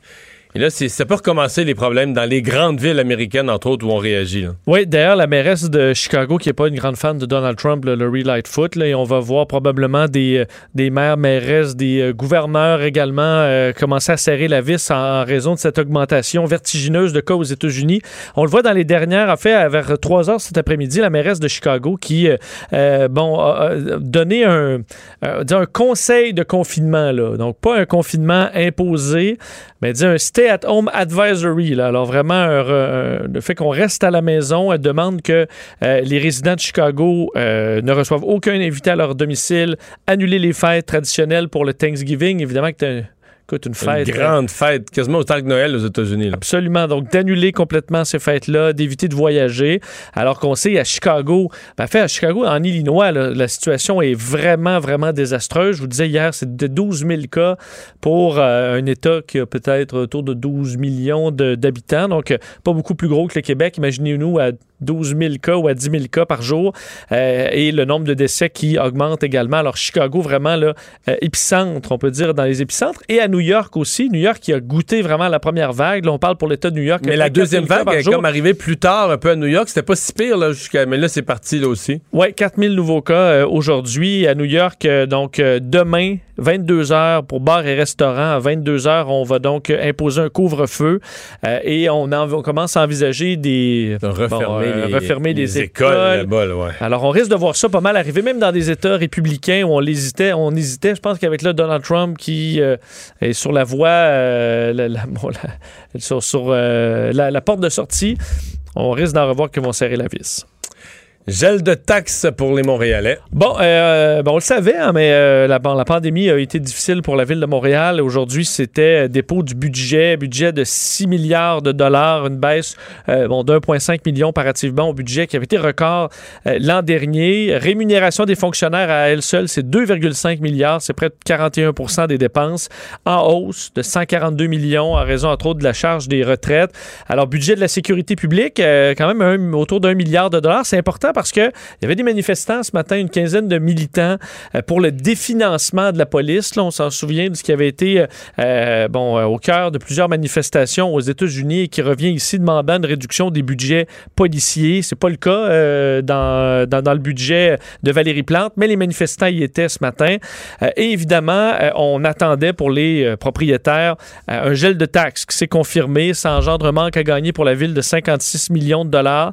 Par contre, dans certains arrondissements, on disait on va pas, euh, on, on permet la hausse. Alors, dans disons, certains à la loterie euh, tirent, euh, tirent pas le bon billet. C'est le cas pour Verdun, euh, Sud-Ouest également, qui vont eux voir leur taxe augmenter de 258 dollars et 104 Mais c'est parce pour que une leur maison propriété, unifamiliale. c'est parce que leurs propriétés ont pris de la valeur. là. Absolument. Ça Quand tu des- fais un gel de taxes dans une ville, c'est un gel, un gel au global. Fait qu'il y a certains secteurs qui peuvent avoir des baisses de taxes dans les faits, puis d'autres des hausses malgré tout. Là. Et euh, évidemment, la dette euh, augmente beaucoup. Là, on voulait, on souhaitait, on ne devait pas dépasser 100 euh, du budget. Et là, on va être à 110 en 2020, 120 en 2021. Mais on, espoir, on espère un retour à euh, 100% euh, d'ici 2027. Alors, situation quand même difficile. Le ministre euh, Pierre Fitzgibbon, qui avait un peu hier euh, fait son discours, euh, rejeté l'idée qu'il méritait vraiment un blâme. Mais M. Legault avait donné le signal euh, lorsque le rapport de la commissaire à l'éthique était sorti. Le rapport incluait un blâme. Le gouvernement, les membres du gouvernement n'avaient pas l'intention de voter contre le rapport. Et ça s'est fait ce matin. Oui, et assurément une, euh, une mauvaise journée pour Pierre Fitzgibbon, qui effectivement est devenu le premier ministre à être réprimandé euh, pour une question de conflit Ça, je l'avais d'intérêts pas dans réalisé, par du exemple. Québec. Oui, parce qu'on dit, euh, il y avait l'ex-caquiste, le Claude Surprenant, qui était devenu indépendant à ce moment-là, qui avait été blâmé par euh, l'Assemblée nationale. Il n'était pas ministre. On se souvient aussi chez les, chez les libéraux, là, euh, l'ex-ministre libéral Pierre Paradis. Mais lui, il n'a jamais été blâmé. Ben, c'est ça. Parce que l'Assemblée, les libéraux ont voté contre le rapport. Ce que la CAQ aurait pu faire là. Oui, mais parce qu'ils n'ont pas fait. je sais que c'est compliqué pour le public, mais officiellement, la commissaire à l'éthique ne peut pas faire un blâme. Elle, elle fait une recommandation à l'Assemblée nationale et pour que ça devienne vrai, il faut que les deux tiers de l'Assemblée donnent suite à son rapport. Donc, si la CAQ avait voté contre le, le rapport, je veux dire, il n'y aurait pas eu de blâme. là. Le Est-ce que rapport les libéraux été- se, se tenaient un petit peu plus que les, les caquistes? Mais il était poli ce matin. Il était. Il- plus Mais non, mais c'était Ouais. quand même plus compliqué. L'affaire de Pierre Paradis. Écoute, euh, parce que là, c'est dans l'exercice de ses fonctions de ministre. L'affaire de Pierre Paradis, c'était toute une patente. Parce que c'était son condo à Québec, son lieu de résidence. Puis là, on interprétait d'une certaine façon le fait que pendant qu'il était à son pendant qu'il était à son condo, sa fille venait vivre avec lui à Québec. Puis est-ce que sa fille, le- la proportion de temps que sa fille avait habité dans son condo. Mais tu sais, t'es à Québec, t'as un condo pour l'Assemblée nationale, ta fille vit à Québec. C'était compliqué, là. Euh, la commissaire à l'éthique, elle avait vu un blâme. Les libéraux avaient défendu que c'était que c'était exagéré, qu'il y avait une, une- une- disons une, une différence dans l'interprétation qu'on devait faire de la, de la règle. C'était pas le scandale du siècle. Tout comme aujourd'hui, d'ailleurs. euh, Non. Aujourd'hui pour Pierre Fitzgibbon, mais effectivement, Non, sauf que là, pour un ministre, c'est quand même un avertissement en termes de gestion de la chose publique. c'est- c'est- dans son rôle de ministre, il a reçu un lobbyiste qui était une de ses connaissances, il devait pas. Puis je trouve que pour François Legault, il y a comme un signal à tous ses ministres de dire euh, sur ces questions-là, parce que dans le fond, sur quelque chose de pas si grave, qui emmène pas la démission d'un ministre et tout ça, ça permet quand même à François Legault de faire un rappel à ses troupes, de dire je vous, vous défendrai pas, là, je vous protégerai pas. Si vous vous mettez dans le trouble en faisant des, imprudences ou même des passes croches, vous allez payer. là. Fait c'est un peu ça le message qui est passé. Parce que, donc, euh, du côté des, euh, des caquistes, euh, ils se sont levés, effectivement, alors ont approuvé cette, réprimande. Et pour M. Fitzgibbon, pour ceux qui se demandent, il était absent lors du vote.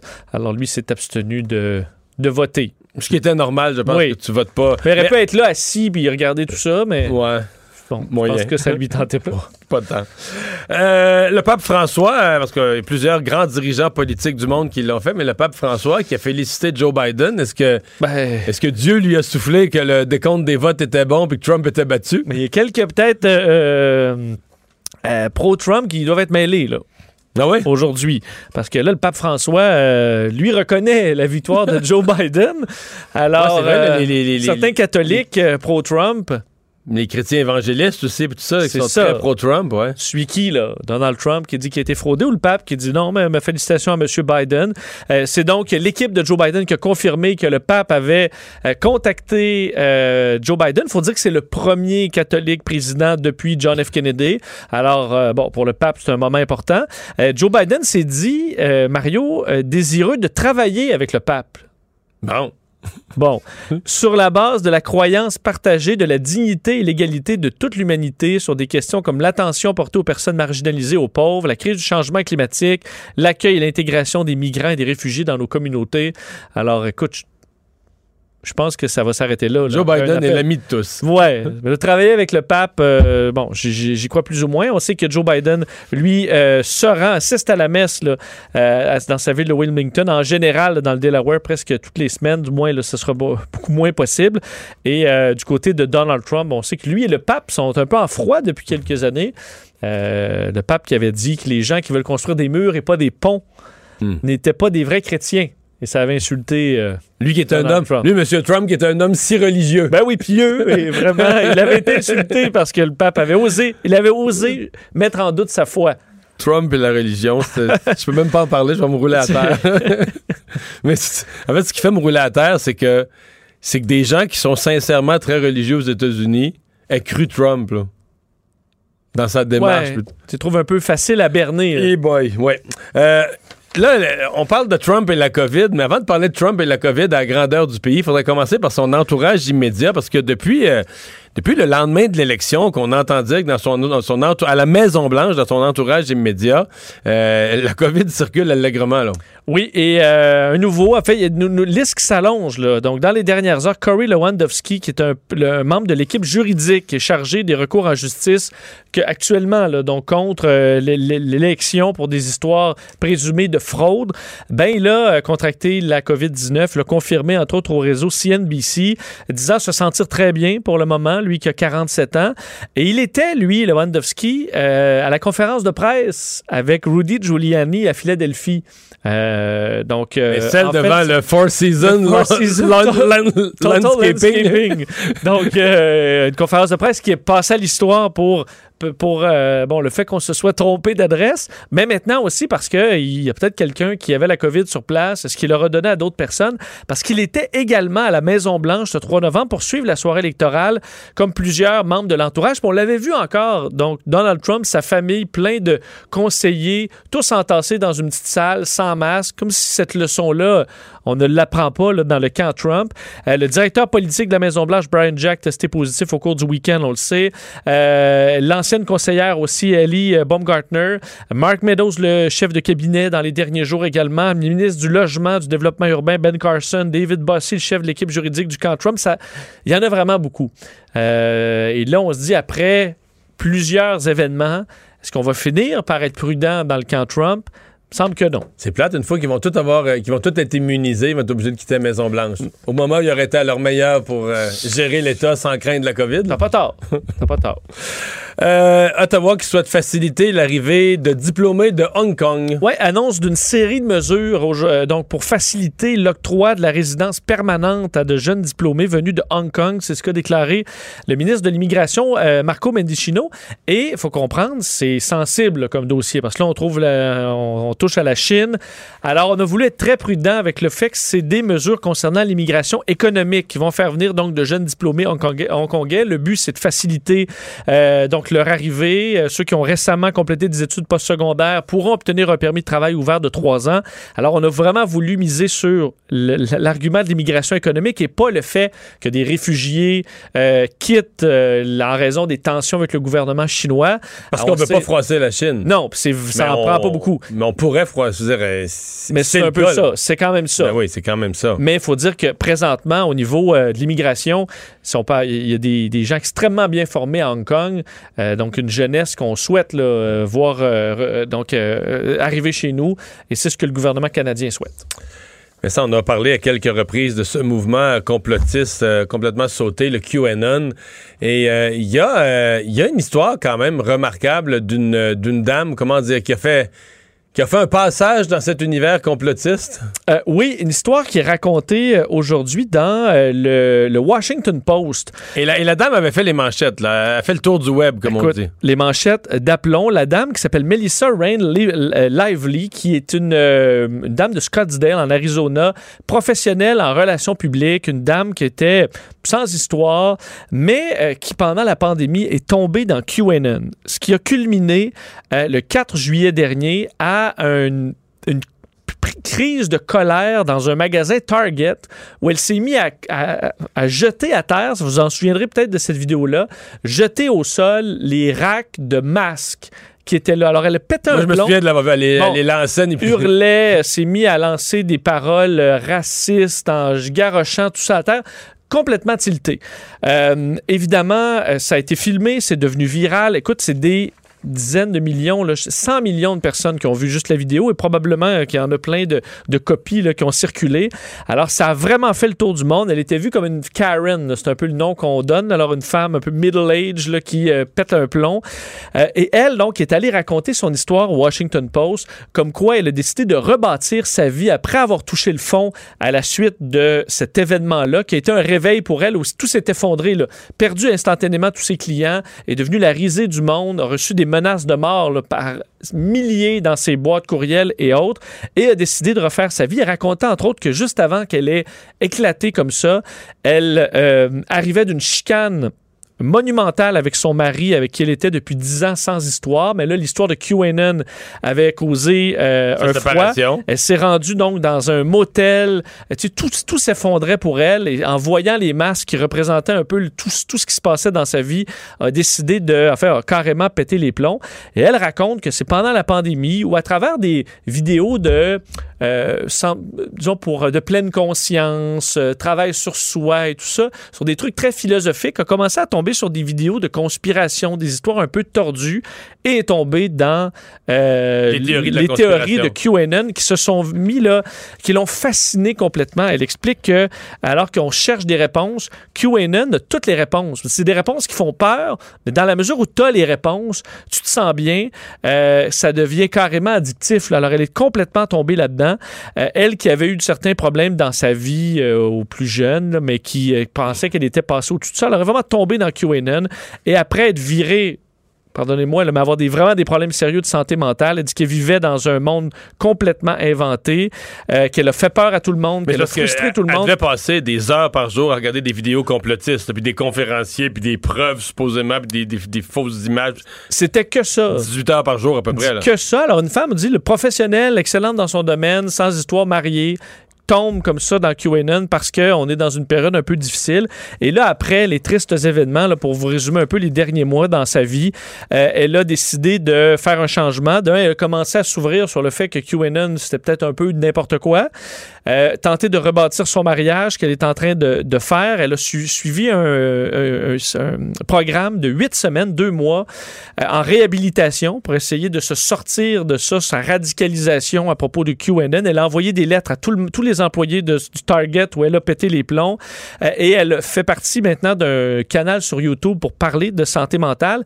Et elle dit au moment où c'était le jour de la marmotte, je dormais tous les jours, j'avais plus le goût de vivre, j'ai eu un appel d'un premier client qui a décidé de me refaire confiance en relations publiques. Elle dit à partir de là, elle a décidé de se reconstruire. Elle travaille maintenant, entre autres, en désescalade. Alors, euh, sachez-le, c'est possible de se sortir de QAnon. Alors, ceux qui ont des proches là-dedans, désespérez pas. Euh, ils vont peut-être s'en sortir. Merci. Le remède à la désinformation. Mario Dumont et Vincent Dessureau. Cube Radio. Alors, on vous a parlé plus tôt dans l'émission de la mise à jour économique du ministre des Finances, Éric Girard. Réaction de l'opposition, Martin Ouellet est porte-parole euh, du Parti québécois en matière de finances. Monsieur Ouellet, bonjour. Bonjour, M. Dumont. Euh, réaction à la mise à jour? Est-ce qu'il y en a assez pour la relance? Non, il n'y en a pas assez, évidemment pas. Et pour nous, ça demeure deux mots à résumer, inquiétude et incertitude. Incertitude parce que malheureusement, dans, dans ce qui nous a été présenté, on n'a pas de projection sur cinq ans. Et donc, on nous annonce qu'on va maintenir l'équilibre budgétaire. On nous annonce un déficit tel qu'il était déjà connu de 15 milliards, mais d'un autre 15 milliards pour les deux prochaines années. Mais le ministre Girard nous dit, on garde le focus sur l'équilibre budgétaire, mais on ne dit pas comment et quand. La seule chose qu'on nous indique, ce sont des vecteurs qu'ils appellent, des variables qui pourraient changer, à savoir de quelle façon le gouvernement fédéral pourrait donner un coup de main au Québec pour équilibrer son budget en santé, mais aussi... Et ça, vous y croyez? Ouais. Vous y croyez, ça, à l'aide du gouvernement fédéral au transfert en santé? Parce que le- les projections s'appuient sur le fait que le fédéral va augmenter ses transferts au Québec en santé. Effectivement, non, je n'y crois pas parce qu'on a fait un petit calcul et c'est zéro en 21 sur les demandes du gouvernement à ce sujet. Et donc, le gouvernement du Québec, euh, du Parti québécois, a déjà joué dans le même film. Donc, pour nous, c'est ça que je vous dis quand c'est de l'incertitude. On assure, un, je vous dirais, une balance euh, budgétaire conforme si le fédéral est là. Hmm. Alors, pour nous, on n'a pas entre les mains, puis vous ne serez pas surpris, M. Dumont, comme indépendantiste, qu'on n'a pas entre les mains toutes les clés de notre développement et qu'on doit attendre la bénédiction du gouvernement fédéral pour peut-être, je dis bien peut-être, équilibrer un budget. Ouais. Euh, Est-ce qu'on vous dites euh, on n'en fait pas sur les mesures de relance? Est-ce que je sais qu'il y en a qui sont de l'école, qui ont rendu à 15 milliards, on aurait dû à la limite euh, emprunter encore un peu davantage cette année pour aider des PME, pour relancer plus l'économie, quitte à faire un déficit plus gros que 15. Est-ce que c'est votre opinion? Absolument. Nous, on était prêts à donner de l'aide directe aux entreprises et même lorsque le gouvernement nous dit il y a de l'argent pour les PME, c'est vrai, mais ça se rend pas. On a des entrepreneurs qui nous appellent pour nous dire écoutez, je suis dans zone rouge, je suis dans la chenoute, mais je dois donner un cautionnement, je dois payer 300 pièces pour avoir de l'argent, alors que c'est de l'aide directe qu'ils ont besoin. Donc, ça, c'est l'importance qu'on aurait aimé voir dans, le, dans la mise à jour économique de l'aide directe disponible et sans contrainte pour les entrepreneurs. Et de l'autre côté, pour ce qui est de la relance verte, on a un 300 millions qui va toucher plutôt la partie agroalimentaire, mais c'est bien peu sur un budget de plus de 100 milliards pour dire, écoutez, on aurait l'opportunité de saisir des opportunités de transition verte, notamment avec les Américains, avec l'arrivée de M. Biden. Et présentement, on n'a rien à se mettre à- à- sous la bouche avec, avec la mise à jour économique. Martin Ouellet, merci d'avoir été là. Merci Au beaucoup, revoir. Dumont. Le porte-parole euh, du Parti québécois en matière de finances. Et on enchaîne tout de suite avec la réaction euh, de Québec solidaire. C'est Vincent Marissal qui est porte-parole en matière de, de finances du parti. Euh, Vincent Marissal, bonjour. Bonjour, Mario. Euh, satisfait? Ben non, mais ben non. Il n'y a rien de vraiment nouveau sous le soleil. On nous annonçait un grand coup d'accélérateur pour euh, l'économie du Québec, mais le problème, c'est que le ministre Girard garde le pied sur le break. Puis il garde le pied sur le break depuis des mois maintenant. Euh, 1,5 milliard, dit-il, euh, pour toute l'économie du Québec. 1,5 milliard, là, on s'entend entre vous et moi, ça fait beaucoup d'argent, mais sur l'ensemble du budget du Québec, c'est pas grand-chose. Euh, il y a des entreprises pendant ce temps-là, des PME, puis j'en ai dans mon comté tous les jours qui appellent au bureau, qui se désespèrent, qui attendent toujours de l'aide. Dans, dans quel secteur, par exemple? Ben, beaucoup les restaurants, euh, les petits commerçants aussi là, qui ont perdu, par exemple, leurs fournisseurs. Euh, le secteur des bars, le secteur de l'hôtellerie, c'est une catastrophe. mais bars, et restaurants, techniquement, ils ont, ils ont un programme qui couvre tous leurs frais fixes. C'est pas assez ou c'est pas efficace? beau- ils, ont beau- ils ont beaucoup hâte de voir le chèque, euh, M. Dumont. Parce que pour le moment, là, ça fait sept semaines que ça a été annoncé. Puis euh, ils n'ont toujours pas vu la couleur de l'argent. Ce qu'on vous dit sur le terrain, c'est qu'ils sont pris sous une montagne de paperasse, jusqu'à 30 formulaires à remplir. Ils dépensent en ce moment de l'argent auprès de leurs fiscalistes et leurs comptables pour être capables de se qualifier. Euh, c'est un, un cafarnaum là-dedans, ils savent pas à qui parler. Ça n'a aucun bon sens. On leur demande toutes sortes d'affaires, des projections sur deux ans. Comment voulez-vous faire des projections sur deux ans quand votre business est fermé depuis des mois puis vous savez pas quand ça va reprendre? Donc, le ministre Fitzgibbon nous disait euh, encore tout récemment que euh, avait tout fait pour que ce soit simplifié, que ce soit pas compliqué, que l'argent se rende. Euh, c'est pas le son de cloche que vous avez, vous, comme député, quand vous, Non, vous retournez vers vos, vos, vos gens dans le comté, là. Pas du tout. Alors, je suggère à M. Fitzgibbon de retourner sur le terrain puis d'aller voir parce que c'est pas du tout ça la situation. Ces gens-là se désespèrent. Puis là, j'entendais aujourd'hui le ministre Girard se féliciter de mettre 60 millions dans l'industrie touristique au Québec. Mais c'est une farce, là. 60 millions pour toute l'industrie touristique au Québec, qui est un moteur de développement économique régional extraordinaire. C'est un secteur qui a besoin d'aide en ce moment. Puis on le sait, vous et moi, là, pour les prochaines années, on va beaucoup voyager au Québec. Alors, mettons l'argent et relançons cette économie-là. Ça va finir par être plus payant pour nous, mais on fait des mesurettes. Puis pour le reste, ben, on fait un peu de la pensée magique que toute la croissance va tout faire. On veut absolument pas créer de nouveaux revenus, puis on, on fait l'aumône à Ottawa. On, on, se, on, quête quasiment de l'argent à Ottawa. Le ministre l'a dit aujourd'hui, son plan, il tient pas la route s'il n'y a pas l'argent d'Ottawa. Euh, vous, y croyez pas que Justin Trudeau pourrait, euh, dans l'état actuel des choses, avec les engagements qu'il a pris, que M. Trudeau pourrait être forcé de donner plus d'argent pour le Québec en santé? Moi, je pense que le ministre euh, des Finances et même le premier ministre pourraient marcher à genoux dans du verre brisé là, de Québec à Ottawa, là, puis il n'y aurait pas le montant qu'ils veulent. Puis si non, là, on le sait, on connaît ce film-là, il va y avoir des normes nationales. Les, les, les libéraux fédéraux, ça fait 35 ans qu'ils fantasment sur des normes nationales en santé. Là, le ministre Girard vient d'abattre toutes ses cartes sur la table en disant j'ai absolument besoin de l'argent. Euh, c'est sûr que les fédéraux vont essayer, s'ils donnent l'argent, puis ils ne donneront pas tout cet argent-là, d'imposer des normes nationales. C'est une drôle de forme de nationalisme de la CAQ que de se mettre à genoux comme ça devant Ottawa pour avoir de l'argent. Euh, Moi, je suis assez vu pour avoir couvert là, le déficit là, au début des années 90 du gouvernement chrétien. Puis c'est un déficit de quelques milliards de dollars. Là. Et comment est-ce qu'ils ont réglé ça avec Paul Martin? En coupant les transferts aux provinces? On a, on a vu ce film-là, c'est, pas prudent, là, puis c'est même totalement hasardeux que de faire des prédictions là-dessus.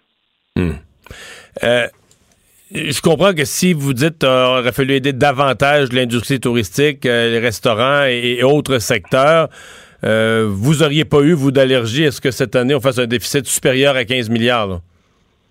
Non, non, non. et Je vous dis, je trouve que le gouvernement à Québec, il, il- il est chiche. Même, un peu cheap. On a toujours l'impression qu'ils ont tellement peur de dépenser, mais on est dans une circonstance exceptionnelle. On n'a jamais vécu ça. J'espère bien qu'on vivra jamais ça. Euh, il y a des pans de l'économie au complet. Il y a plein de travailleurs. En ce moment, c'est 5% euh, des secteurs économiques qui sont arrêtés, mais c'est 10% de la main-d'œuvre au Québec. Ces gens-là, euh, vont pas tous se mettre à travailler sa construction demain. Il faut quand même aider ces gens-là, puis on va pas non plus complètement dynamiter nos rues principales, parce que c'est ça qui va arriver. Moi, j'ai très peur au mois de janvier, M. Dumont. J'ai très peur au mois de janvier, quand finalement ils auront tiré leur dernière scène. Ils vont se rendre compte que l'aide n'arrive pas vraiment, parce que l'aide, souvent, c'est souvent des prêts. Qu'est-ce qui va rester de nos rues commerciales? Ça m'inquiète énormément. Discussion qu'il y a eu euh, en parallèle, c'est sur un autre sujet, mais euh, lancé euh, ce midi à la conférence de presse de M. Legault sur le temps des fêtes. Je voyais un titre d'article tout à l'heure de Manon Massé. Euh, vous semblez pas du tout chaud à Québec solidaire à l'idée d'augmenter le nombre de, de semaines de vacances pour le temps de Noël? Ben, ce qu'on veut d'abord et avant tout, puis j'étais avec Manon justement ce matin au point de presse, on, voudrait avoir le plan quand le plan est prêt. Ce gouvernement-là là, gère la crise avec des ballons d'essai depuis Mais non, mais non, mais là, c'est un coulage non voulu. C'est un journal qui a obtenu une information qui circulait. Je pense pas que. On peut pas, peut pas blâmer le gouvernement pour un scoop qu'un journaliste a obtenu. Vous avez déjà été journaliste, là. C'est... Justement, j'ai été assez- journaliste assez longtemps pour savoir que quand un scoop arrive comme ça, ça vient certainement du gouvernement. Ben, une fois sur deux, mais pas, pas nécessairement. là. En tout cas, aujourd'hui, il semblait pas content que ce soit. François Legault semblait plutôt frustré que ce soit dans l'actualité, là. Ben, je sais pas. Peut-être qu'il fait semblant, là. Mais, mais de, de toute façon, quand, quand ils auront le plan vraiment, ils diront. Euh, évidemment. Mais c'est une bonne ou une mauvaise idée de. Ouais, c'est une bonne ou une mauvaise idée d'arrêter l'école euh, au- autour du temps des fêtes? Je vais vous dire, le, le parent que je suis de quatre enfants trouve que c'est pas une bonne idée, mais euh, le citoyen qui essaye d'écouter les scientifiques et puis les analyses est en train de se faire une tête. Si ça permet d'isoler un peu avant, un peu après, soit. Ouais. Mais faut pas faire ça en catastrophe. Euh, les enseignantes sont vraiment, vraiment à bout. Les parents aussi, ça fait longtemps là, qu'on vit là-dedans. Il faut, faut vraiment y aller avec, c'est un peu comme la ventilation des écoles. Là. Il, y a, il y a de l'improvisation à tous les jours là-dedans. Euh, le ministre Robert nous disait aujourd'hui qu'il avait agi en amont. Il n'a pas agi en amont. Il- il- on, on apprend là aujourd'hui, puis on se réveille aujourd'hui sur la ventilation adéquate dans les classes. Alors, qu'ils prennent leurs décisions euh, basées sur les avis de la santé publique. Puis, effectivement, nous, on les a pas. Oui, mais vous n'aurez jamais d'avis de la santé publique. Non, mais il n'y a pas d'avis de la santé publique. C'est une question comme ça. Il y aura une décision. À un moment donné, il y a une décision politique. Là. Tu vas, la santé publique va te dire il y a tel avantage, tel inconvénient. Puis tu dois trancher. Là. Puis là, euh, il y a l'éducation. des- Moi, c'est l'éducation des enfants qui m'inquiète là-dedans. L'année passée, ils ont raté le tiers ou le quart de leur année scolaire. Là, cette année, ils rajoutent des journées pédagogiques, euh, enlèvent un peu de ci, un peu de ça. Les syndicats ont déjà dit qu'ils étaient pas prêts à travailler plus tard au mois de juin. Si on enlève deux semaines aux fêtes, on deux semaines de moins dans l'année scolaire, non? Ben, comme je vous dis, M. Dumont, moi j'en ai quatre à quatre niveaux différents à l'école, là, du primaire jusqu'au cégep. Alors je suis bien, bien d'accord avec vous que Ouais. c'est des années absolument difficiles pour les enfants, qui passent, surtout quand ils passent d'un niveau à l'autre. C'est épouvantable. Ils ont fini secondaire 5 sur la peau des fesses, ils rentrent au cégep, ils n'ont même pas d'accueil. Qu'est-ce que ça va Je le sais, j'ai ça moi aussi chez nous. Moi, c'est du cégep à la maîtrise, mais j'en ai une qui est rentrée au cégep, pas d'accueil.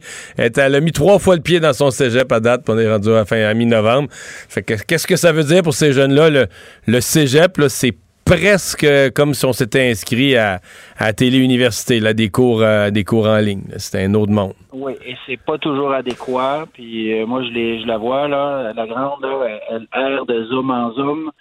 Euh, c'est pas comme ça qu'on devrait enseigner.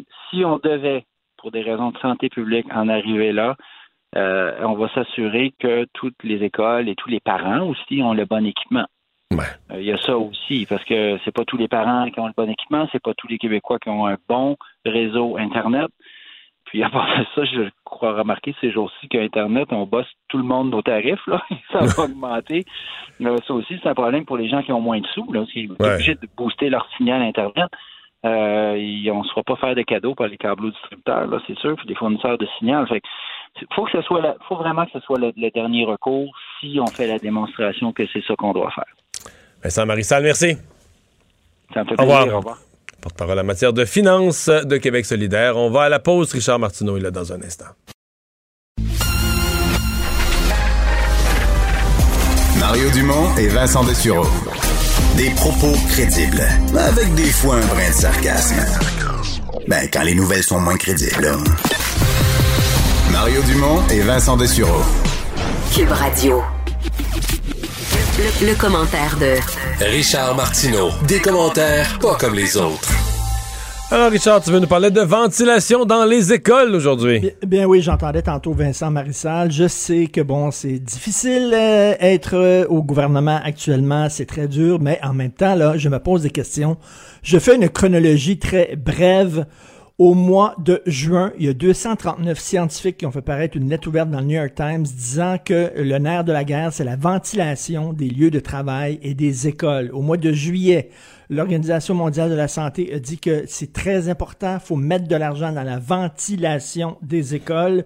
Au mois d'août, euh, Justin Trudeau a donné 432 millions de dollars au Québec pour, entre autres, euh, changer et moderniser les systèmes de ventilation de ces écoles. Et là, eh, écoute, là, le- au moment où on se parle, le ministre de la Santé du Québec ne sait même pas quelle école a un système de ventilation qui marche, quelle école en a pas. On sait pas. Écoute, là. C'est vraiment, on l'a échappé en Christie, celle-là. là. Mais ce matin, à l'Assemblée nationale, là. ouais, ce matin, à l'Assemblée nationale, le ministre de l'Éducation disait quand même, il a écrit aux écoles le 29 juin là, pour leur parler de l'importance de mettre à jour leur système de ventilation. Il leur a fait un rappel en nous. C'était les réponses qu'il donnait à l'opposition sur la question. Il leur a fait un rappel en nous. Et ensuite, il leur a transféré les budgets, etc. Est-ce que ça s'est fait? Est-ce que ça s'est pas fait? Ça semble être là qu'il y a un problème, c'est qu'on on n'a pas le portrait, on le sait pas vraiment, mais c'est tellement bureaucratique. Mais non, les on est, de on est en retard. là, on est en retard. L'Ontario a déjà mis 50 millions sur le- son système de ventilation euh, au mois de septembre, je crois. Moi, j'ai un beau-frère qui est prof et euh, il parlait à ma blonde euh, en septembre dernier, puis il disait, on a commencé à donner des cours, puis il faisait frais en septembre dernier, puis il dit, les, les étudiants qui sont près des fenêtres, ils, ils nous ont dit d'ouvrir les fenêtres, fait qu'on ouvre les fenêtres, mais les étudiants qui sont près des fenêtres ont froid. Écoute, là, attends une minute, c'est- ça le plan là, actuellement. Mais là, on n'a rien vu. Ouvrez les fenêtres. Mais ça, on dit, euh, au gouvernement, ce qu'on dit, c'est que c'est un petit pourcentage quand même, les fenêtres. Ce sont les petites écoles, les écoles physiquement petites qui n'ont pas de système d'aération. On dit que les écoles plus grosses, euh, ils ont des, des docks d'aération, ils ont un système. Là, à ce moment-là, on, fait, on laisse les fenêtres fermées. Mais j'entendais. Mais est-ce ni- qui marche, euh, les ni- systèmes d'aération, est-ce qu'ils sont bien entretenus? Là, ça, là, il y a comme une zone grise. On ne sait pas, là, on n'a on a pas le portrait. J'entendais Nima, euh, Nima Machouf, euh, puis qui est bon, qui est une spécialiste qu'on connaît, on entend, on l'a entendu beaucoup pendant la pandémie, puis il a dit, euh, ça fait longtemps qu'on tire la sonnette d'alarme. Cet été, on le disait, là, c'est l'été, c'est là, là, il n'y a pas de cours, c'est là qu'il faut agir, c'est là qu'il faut faire des choses. Québec solidaire, ils ont dit, ben regarde, on va essayer de patcher, là. Nous autres, on a une motion, un plan, là, on dépense 86 millions de dollars pour des purificateurs d'air. C'est pas, un- c'est pas une solution miracle, mais en attendant, là, il est trop tard pour tout refaire les systèmes de ventilation. Et euh, ça a été, ça a été, euh, ça a été défait cette motion-là. Christy, on, on l'échappe. Écoute, on l'échappait sur les masques. On disait, il faut pas porter le masque parce que ça donne un faux sentiment de sécurité. Après ça, on l'échappait sur le déplacement de personnel d'un CHSLD à l'autre parce que on manque de personnel. Donc, on est, on est comme pogné pour euh, euh, accepter les déplacements. Et là, c'est la ventilation. Richard, est-ce que l'ONU l'échappe sur euh, la Chine, réélue au Conseil des droits de Ah, l'homme, je suis content. Le c'est 13 spécial. octobre, le 13 octobre dernier, la Chine a été réélue euh, au- sur le Conseil des droits de l'homme. Et là, écoute, le représentant de la Chine à l'ONU en a profité euh, avant hier. Euh, ah non, en fait, c'est hier pour euh, faire un speech, faire un discours et faire la leçon aux États-Unis. Donc, voici ce que le représentant de la Chine à l'ONU dit. Il a dit aux Américains qu'il est temps qu'ils règlent leurs problèmes de brutalité policière. OK? Attends une minute, là. Ça, c'est euh, pour vrai, là. Il a dit qu'il est temps aussi que vous protégiez davantage les droits et libertés de vos citoyens. Ça n'a pas de bon sens. On regarde ce qui se passe aux États-Unis, on a honte. Et il a dit aussi que là, là, l'intolérance religieuse, ça fait. Vous devriez mieux traiter vos minorités religieuses. Pendant ce temps-là, les Les Ouïghours, Ouïghours, ouais, c'est ça. Mais ils, sont, ils sont s'amusent, là. parqués dans dire, des camps de ils- concentration. Mais c'est des, c'est des trolls, là, à l'ONU, là. Mais non, C'est juste mais- pour faire pogner les nerfs à- aux États-Unis. Et on, on sait que l'Arabie Saoudite aussi siège sur le Conseil des droits de l'homme parce qu'effectivement, c'est vrai qu'ils traitent bien leurs chameaux en, en Arabie Saoudite. Mais tu sais qu'en diplomatie, il y a des gens qui sont quand même de l'école, qu'il vaut mieux avoir ces pays-là avec un siège ou l'espoir d'avoir Ben un siège parce qu'ensuite, tu peux utiliser ça pour leur mettre de la pression, pour améliorer les droits de l'homme dans leur pays. Ça donne rien, c'est pas vrai. Ça Tu y crois pas du tout? là, J'y crois pas du tout, absolument pas. J'ai parlé à de nombreuses reprises à l'ancien ambassadeur canadien en Chine, puis il dit c'est pas comme ça qu'on deal avec ces pays-là. La même chose qu'on dit, on va les amener dans le système capitaliste avec nous, puis tu vas voir ça. Le capitalisme va amener automatiquement euh, plus de liberté dans leur pays. C'est faux, la Chine le montre. Euh, ils sont à la, ils sont une dictature capitaliste. C'est, vraiment nouveau dans l'histoire de l'humanité. Ils ont inventé ce modèle-là. Mais tu sais, de voir que, écoute, il faut que tu du front tout autour de la tête. Là, quand les Ouïghours, on les a parqués dans des camps de concentration, là, enlève, il n'y a pas, y a pas de, chambre à gaz comme dans les camps de concentration nazis, mais tout le reste, c'est ça. Ils sont maltraités, ils sont torturés. Il y a même des expériences médicales qui sont faites sur la minorité musulmane en Chine. Ils sont là en disant, ben là, vous devriez régler vos problèmes de minorité religieuse. Quand même faut avoir du front tout autour de la tête. Mais, ça montre aussi que la, tu sais, le- De Gaulle disait que l'ONU c'était un machin.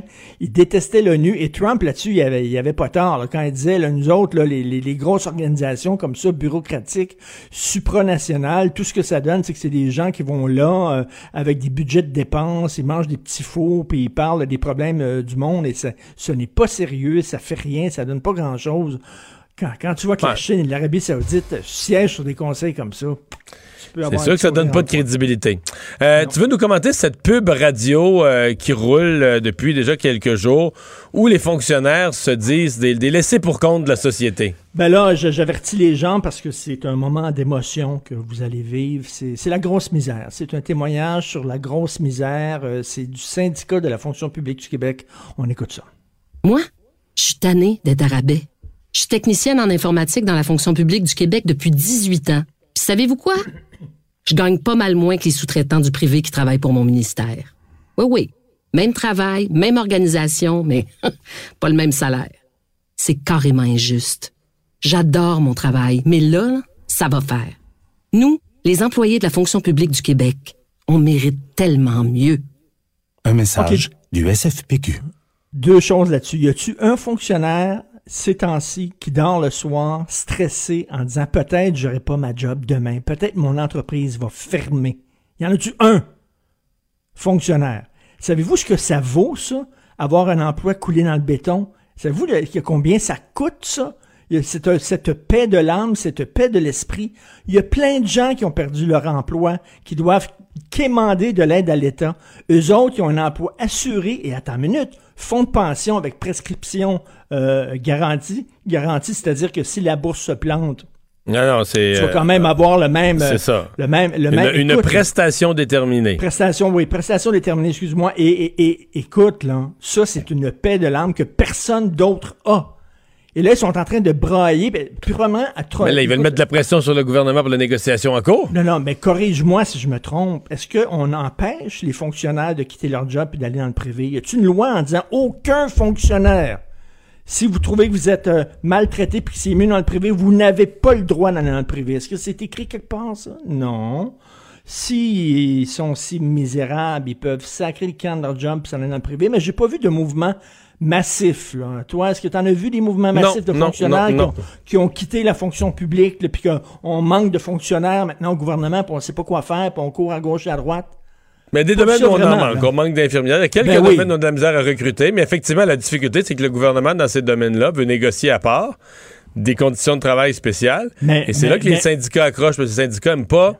Les syndicats veulent que tout le monde bénéficie de la même augmentation. là. Mais ce qui est drôle, c'est que cette, euh, la, la pub euh, qui euh, touche les fonctionnaires, on a pris une technicienne en information, en informatique. Ça veut dire qu'il y a personne qui braille sur le sang. On peut pleurer sur le sang des infirmières, ben oui. On peut pleurer sur le sang des préposés aux bénéficiaires, ben oui. Des professeurs aussi qui, qui, qui- qui trouvent ça dur. Mais la technicienne en informatique, écoute, là, c'est à mourir de rire. Puis c'est si bonne que ça, le PSE, qu'on va faire plus d'argent dans le privé, ben allez-y, madame. Allez-y. Il n'y a aucun Il problème. sort, euh, tu liras demain dans le journal de Montréal la chronique euh, de Mario Dumont. Ah oui, là-dessus. Salut, à demain. Salut, à demain. Mario Dumont et Vincent Dessureau. Joignez-vous à la discussion. Appelez ou textez le 187 Cube Radio 1877 827 2346. Chronique politique avec euh, Gilles Barry. Bonjour, Gilles. Salut Mario. Alors, il y a Amnesty International qui a voulu faire une leçon de droits humains, M. Legault, il y a quelques jours. Là. Ben oui, il y a eu- Amnesty International ont organisé dans l'Ouest canadien une réunion avec, euh, avait convoqué, dans le fond, euh, le gouvernement canadien qui a été représenté euh, par une voix ministérielle. Il avait demandé aux provinces de déléguer un ministre, le ministre responsable dans chaque province pour cette conférence particulière, mais le gouvernement Legault les a envoyés promener. Pourquoi? Moi, je pense que Amnesty International avait euh, mis en place un piège à con, une sorte de piège à ours. Ça n'avait rien à voir avec un piège à souris. Et on voulait parler du racisme systémique. Naturellement, on aurait voulu que le Québec s'incline devant euh, cette question-là et que le Québec pratique la géniflexion devant l'autel du politiquement correct. Alors, ça n'a pas été nécessairement très, très couvert, mais François Legault les a envoyés promener, il a envoyé une sous-ministre, puis il n'était pas question que Mme Giraud, euh, Gibault, c'est-à-dire euh, Giraud, participe à cette conférence. euh, Et et t'es d'accord avec cette décision? Ah oui, c'est une très bonne décision. Le premier ministre s'est tenu debout. C'est une bonne chose. Et si, euh, si Amnesty International manque de travail, moi je connais des zones dans le monde qui auraient probablement besoin de leurs expertises. Euh, L'État du Sinaloa au Mexique, il y a plusieurs plusieurs États où on se retrouve avec un bilan annuel de 35 000 morts, avec des enfants, des femmes, puis des journalistes tués. La Chine, le Venezuela. Des prisonniers Alors, politiques à des endroits. Exactement. Rappelle-toi aussi, euh, ces grands organismes-là, parce que Richard en parlait tantôt, le professeur de Sciences Po, qui est membre d'un comité important de l'ONU, cette année, en début d'année, qui commence à faire des remontrances au Québec, sa loi sur la laïcité, on lui demande de, dire c'est qui le nom du premier ministre du Québec? Il était capable de le nommer. Il enseignait à l'Université de Moncton, Mario, au Nouveau-Brunswick. faut dire que la rectitude politique aussi, Mario, euh, on n'a pas fini d'en entendre parler. Tu as vu juste cette semaine, ça pisse de partout. Il y a eu Radio-Canada avec la petite vie, Jeunesse Écoute et Télé-Québec. Alors, juste te dire, bravo au premier ministre. Et Boc Côté a écrit un article aujourd'hui. Je pense qu'il va falloir se tenir debout et faire un vrai combat contre ça. Sinon, les gens euh, vont nous ramener euh, à des siècles euh, passés. Je voulais te parler, Mario, de la mise à jour économique. Euh, 15 milliards de déficit. Ouais. Les partis d'opposition semblent dire on aurait dû faire un déficit plus gros, fallait Ah, aider, ben fallait Ah, aider ouais. davantage, fallait aider Ben l'économie, etc. Ben ouais. Écoute, Mario, moi, je pense que j'ai beaucoup aimé euh, l'énoncé économique euh, de- du ministre des Finances, euh, Éric Girard. Il est, il il est prudent, puis il est conservateur dans le bon sens. Et j'aime ça. Parce que tu vois que euh, les choses sont planifiées. Euh, il annonce un déficit de 15 milliards, 8 milliards pour l'an prochain, 7 milliards pour 2022-2023. Puis son objectif, c'est de revenir à l'équilibre budgétaire d'ici 2025. Euh, il faut dire, Mario, qu'en juin, il avait déjà annoncé une aide de, de 6 milliards pour essayer de redonner un peu plus de vie euh, à l'activité économique au Québec. Euh, et là, il a annoncé un 4,5 milliards de plus, donc c'est 10,5 milliards, plus 4,9 milliards de plus cette année en santé, Mario. C'est quasiment 10% d'augmentation de leurs dépenses. Il met 5 milliards dans l'économie euh, pour soutenir l'économie dans ses différentes formes d'activité. Et euh, il va avoir un 600 millions pour la relance. Trois secteurs, donc tout ça, là, ça se résume autour de trois chapeaux. Formation et qualification de la main-d'œuvre. Alors, Jean Boulet va avoir beaucoup de travail à faire là-dessus. La relance verte. Et euh, l'autre, c'est toute la question de l'encouragement de la production locale. Ça, je pense que c'est un défi pour le Québec. Il y a probablement des choses intéressantes qui vont sortir de ça. Alors, naturellement, il, il met un plafond sur les dépenses en disant qu'il faudra revenir à 3,5 maximum. Il parle des revenus. Euh, la CAC euh, avait fait un engagement en disant qu'il faudra avoir au moins 2 de, de, euh, sur les revenus. Donc, euh, pour moi, c'est très important parce qu'on a tendance, tu sais, les politiciens de tout acabit parlent plus des dépenses que des revenus, puis les revenus, ben, c'est essentiel. Mario, il y a deux facteurs à surveiller. La planète va-t-elle rentrer dans une récession profonde à cause de la pandémie? Ça, c'est une question parce que ça, ça pourrait, ça pourrait donner, dans le fond, une direction qui pourrait être différente à tout ça. Ben, Euh, c'est c'est ça. euh, tu sais, le ministre nous fait une mise à jour économique avec les meilleures connaissances économiques de ce qu'on prévoit pour 2021. Mais il reste une batèche de zones d'incertitude. Là, Donc, là, on présume, là, on se fait un scénario là, que ah, il va y avoir le vaccin, ça va reprendre. Mais tu sais, tous les scénarios qu'on s'est faits depuis le mois de mars, là, il n'y en a pas un qui s'est réalisé. Jamais. Ouais, exactement. Et l'autre chose, Mario, donc ça, c'est une chose. La planète s'en va où sur le plan économique? Il y a plein de pays, là, il faut regarder ce qui se passe à travers le monde. Là, ils rouvrent leurs frontières parce que là, ils n'ont pas, pas les moyens financiers que le Québec et le Canada ont pour appuyer la classe moyenne, pour ap- appuyer les gens défavorisés. C'est impensable, donc, ils sont obligés de reprendre une vie euh, beaucoup plus normale. L'autre élément, Mario, c'est actuellement la crise cache quelque chose de très important et tantôt, déjà, ça, a commencé à nous toucher, ça s'appelle l'inflation. Là, on, est tous aveuglés par les taux d'intérêt qui sont très bas, mais le pouvoir d'achat des Québécois, Mario, là, il était casé depuis le début de la pandémie. Il faut se rappeler, Mario, une chose. Il y a 40% de Québécois qui ne payent pas d'impôts.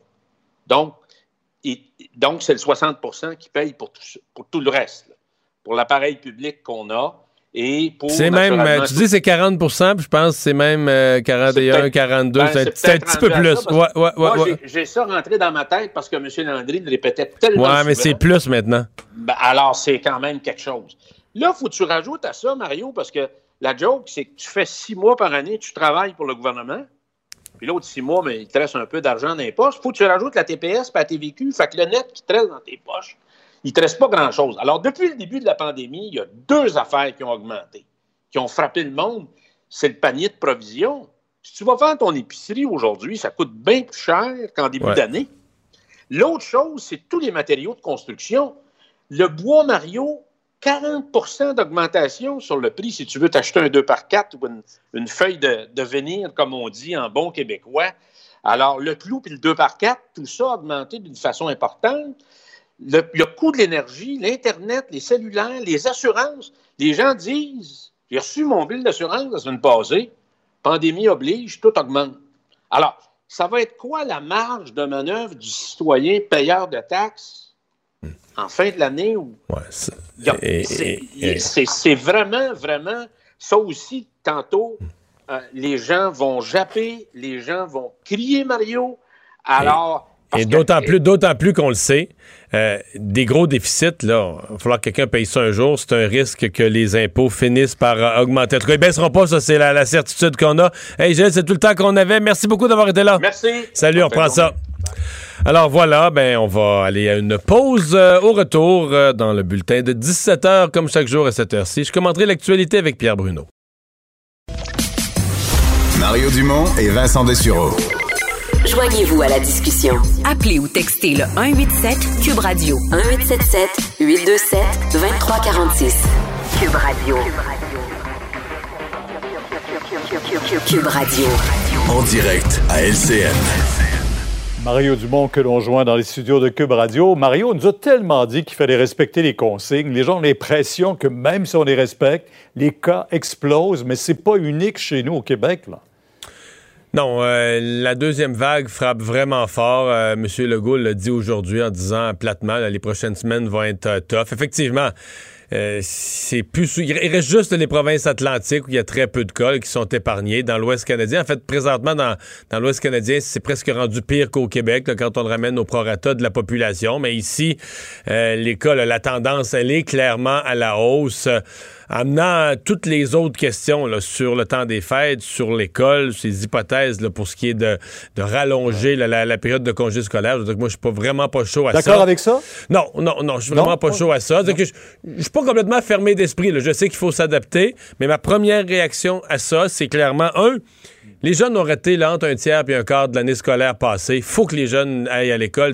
Il faut protéger l'avenir. Il faut que les jeunes aillent à l'école. Là, cette année, on ajoute des journées pédagogiques, on enlève un bulletin. Euh, les profs, les syndicats ont déjà dit on veut rien savoir de travailler plus tard au mois de juin. Donc, on enlèverait encore deux semaines d'école. À un moment donné, il va falloir que nos jeunes soient, soient scolarisés à des niveaux qui, sont, euh, qui leur permettent de, de- de réussir, de continuer pour la suite. L'autre affaire, c'est que bien concrètement, Pierre, euh, on fait quoi avec les jeunes, pour les parents qui travaillent? C'est les, grands, c'est les grands-parents qui les gardent. On n'est pas plus avancé. S'ils se font garder dans une garderie, mais là, on perd sur toute la ligne. Ils sont en groupe quand même, vu qu'on n'est pas plus avancé là-dessus, mais ils sont plus scolarisés au niveau scolaire, là, ils sont plus en apprentissage. Fait qu'on perd sur les deux fronts. Donc, pour moi, là, c'est il y a gros, gros, gros point d'interrogation avec cette idée d'enlever, de, de rallonger la période des fêtes, d'enlever deux semaines. Et, et- et la complication pour les parents est quand même pas, euh, pas banale. Je comprends le pourquoi sur le plan de la santé publique, mais c'est c'est loin d'être, Ouais. pour moi, c'est loin d'être acquis que c'est une bonne chose.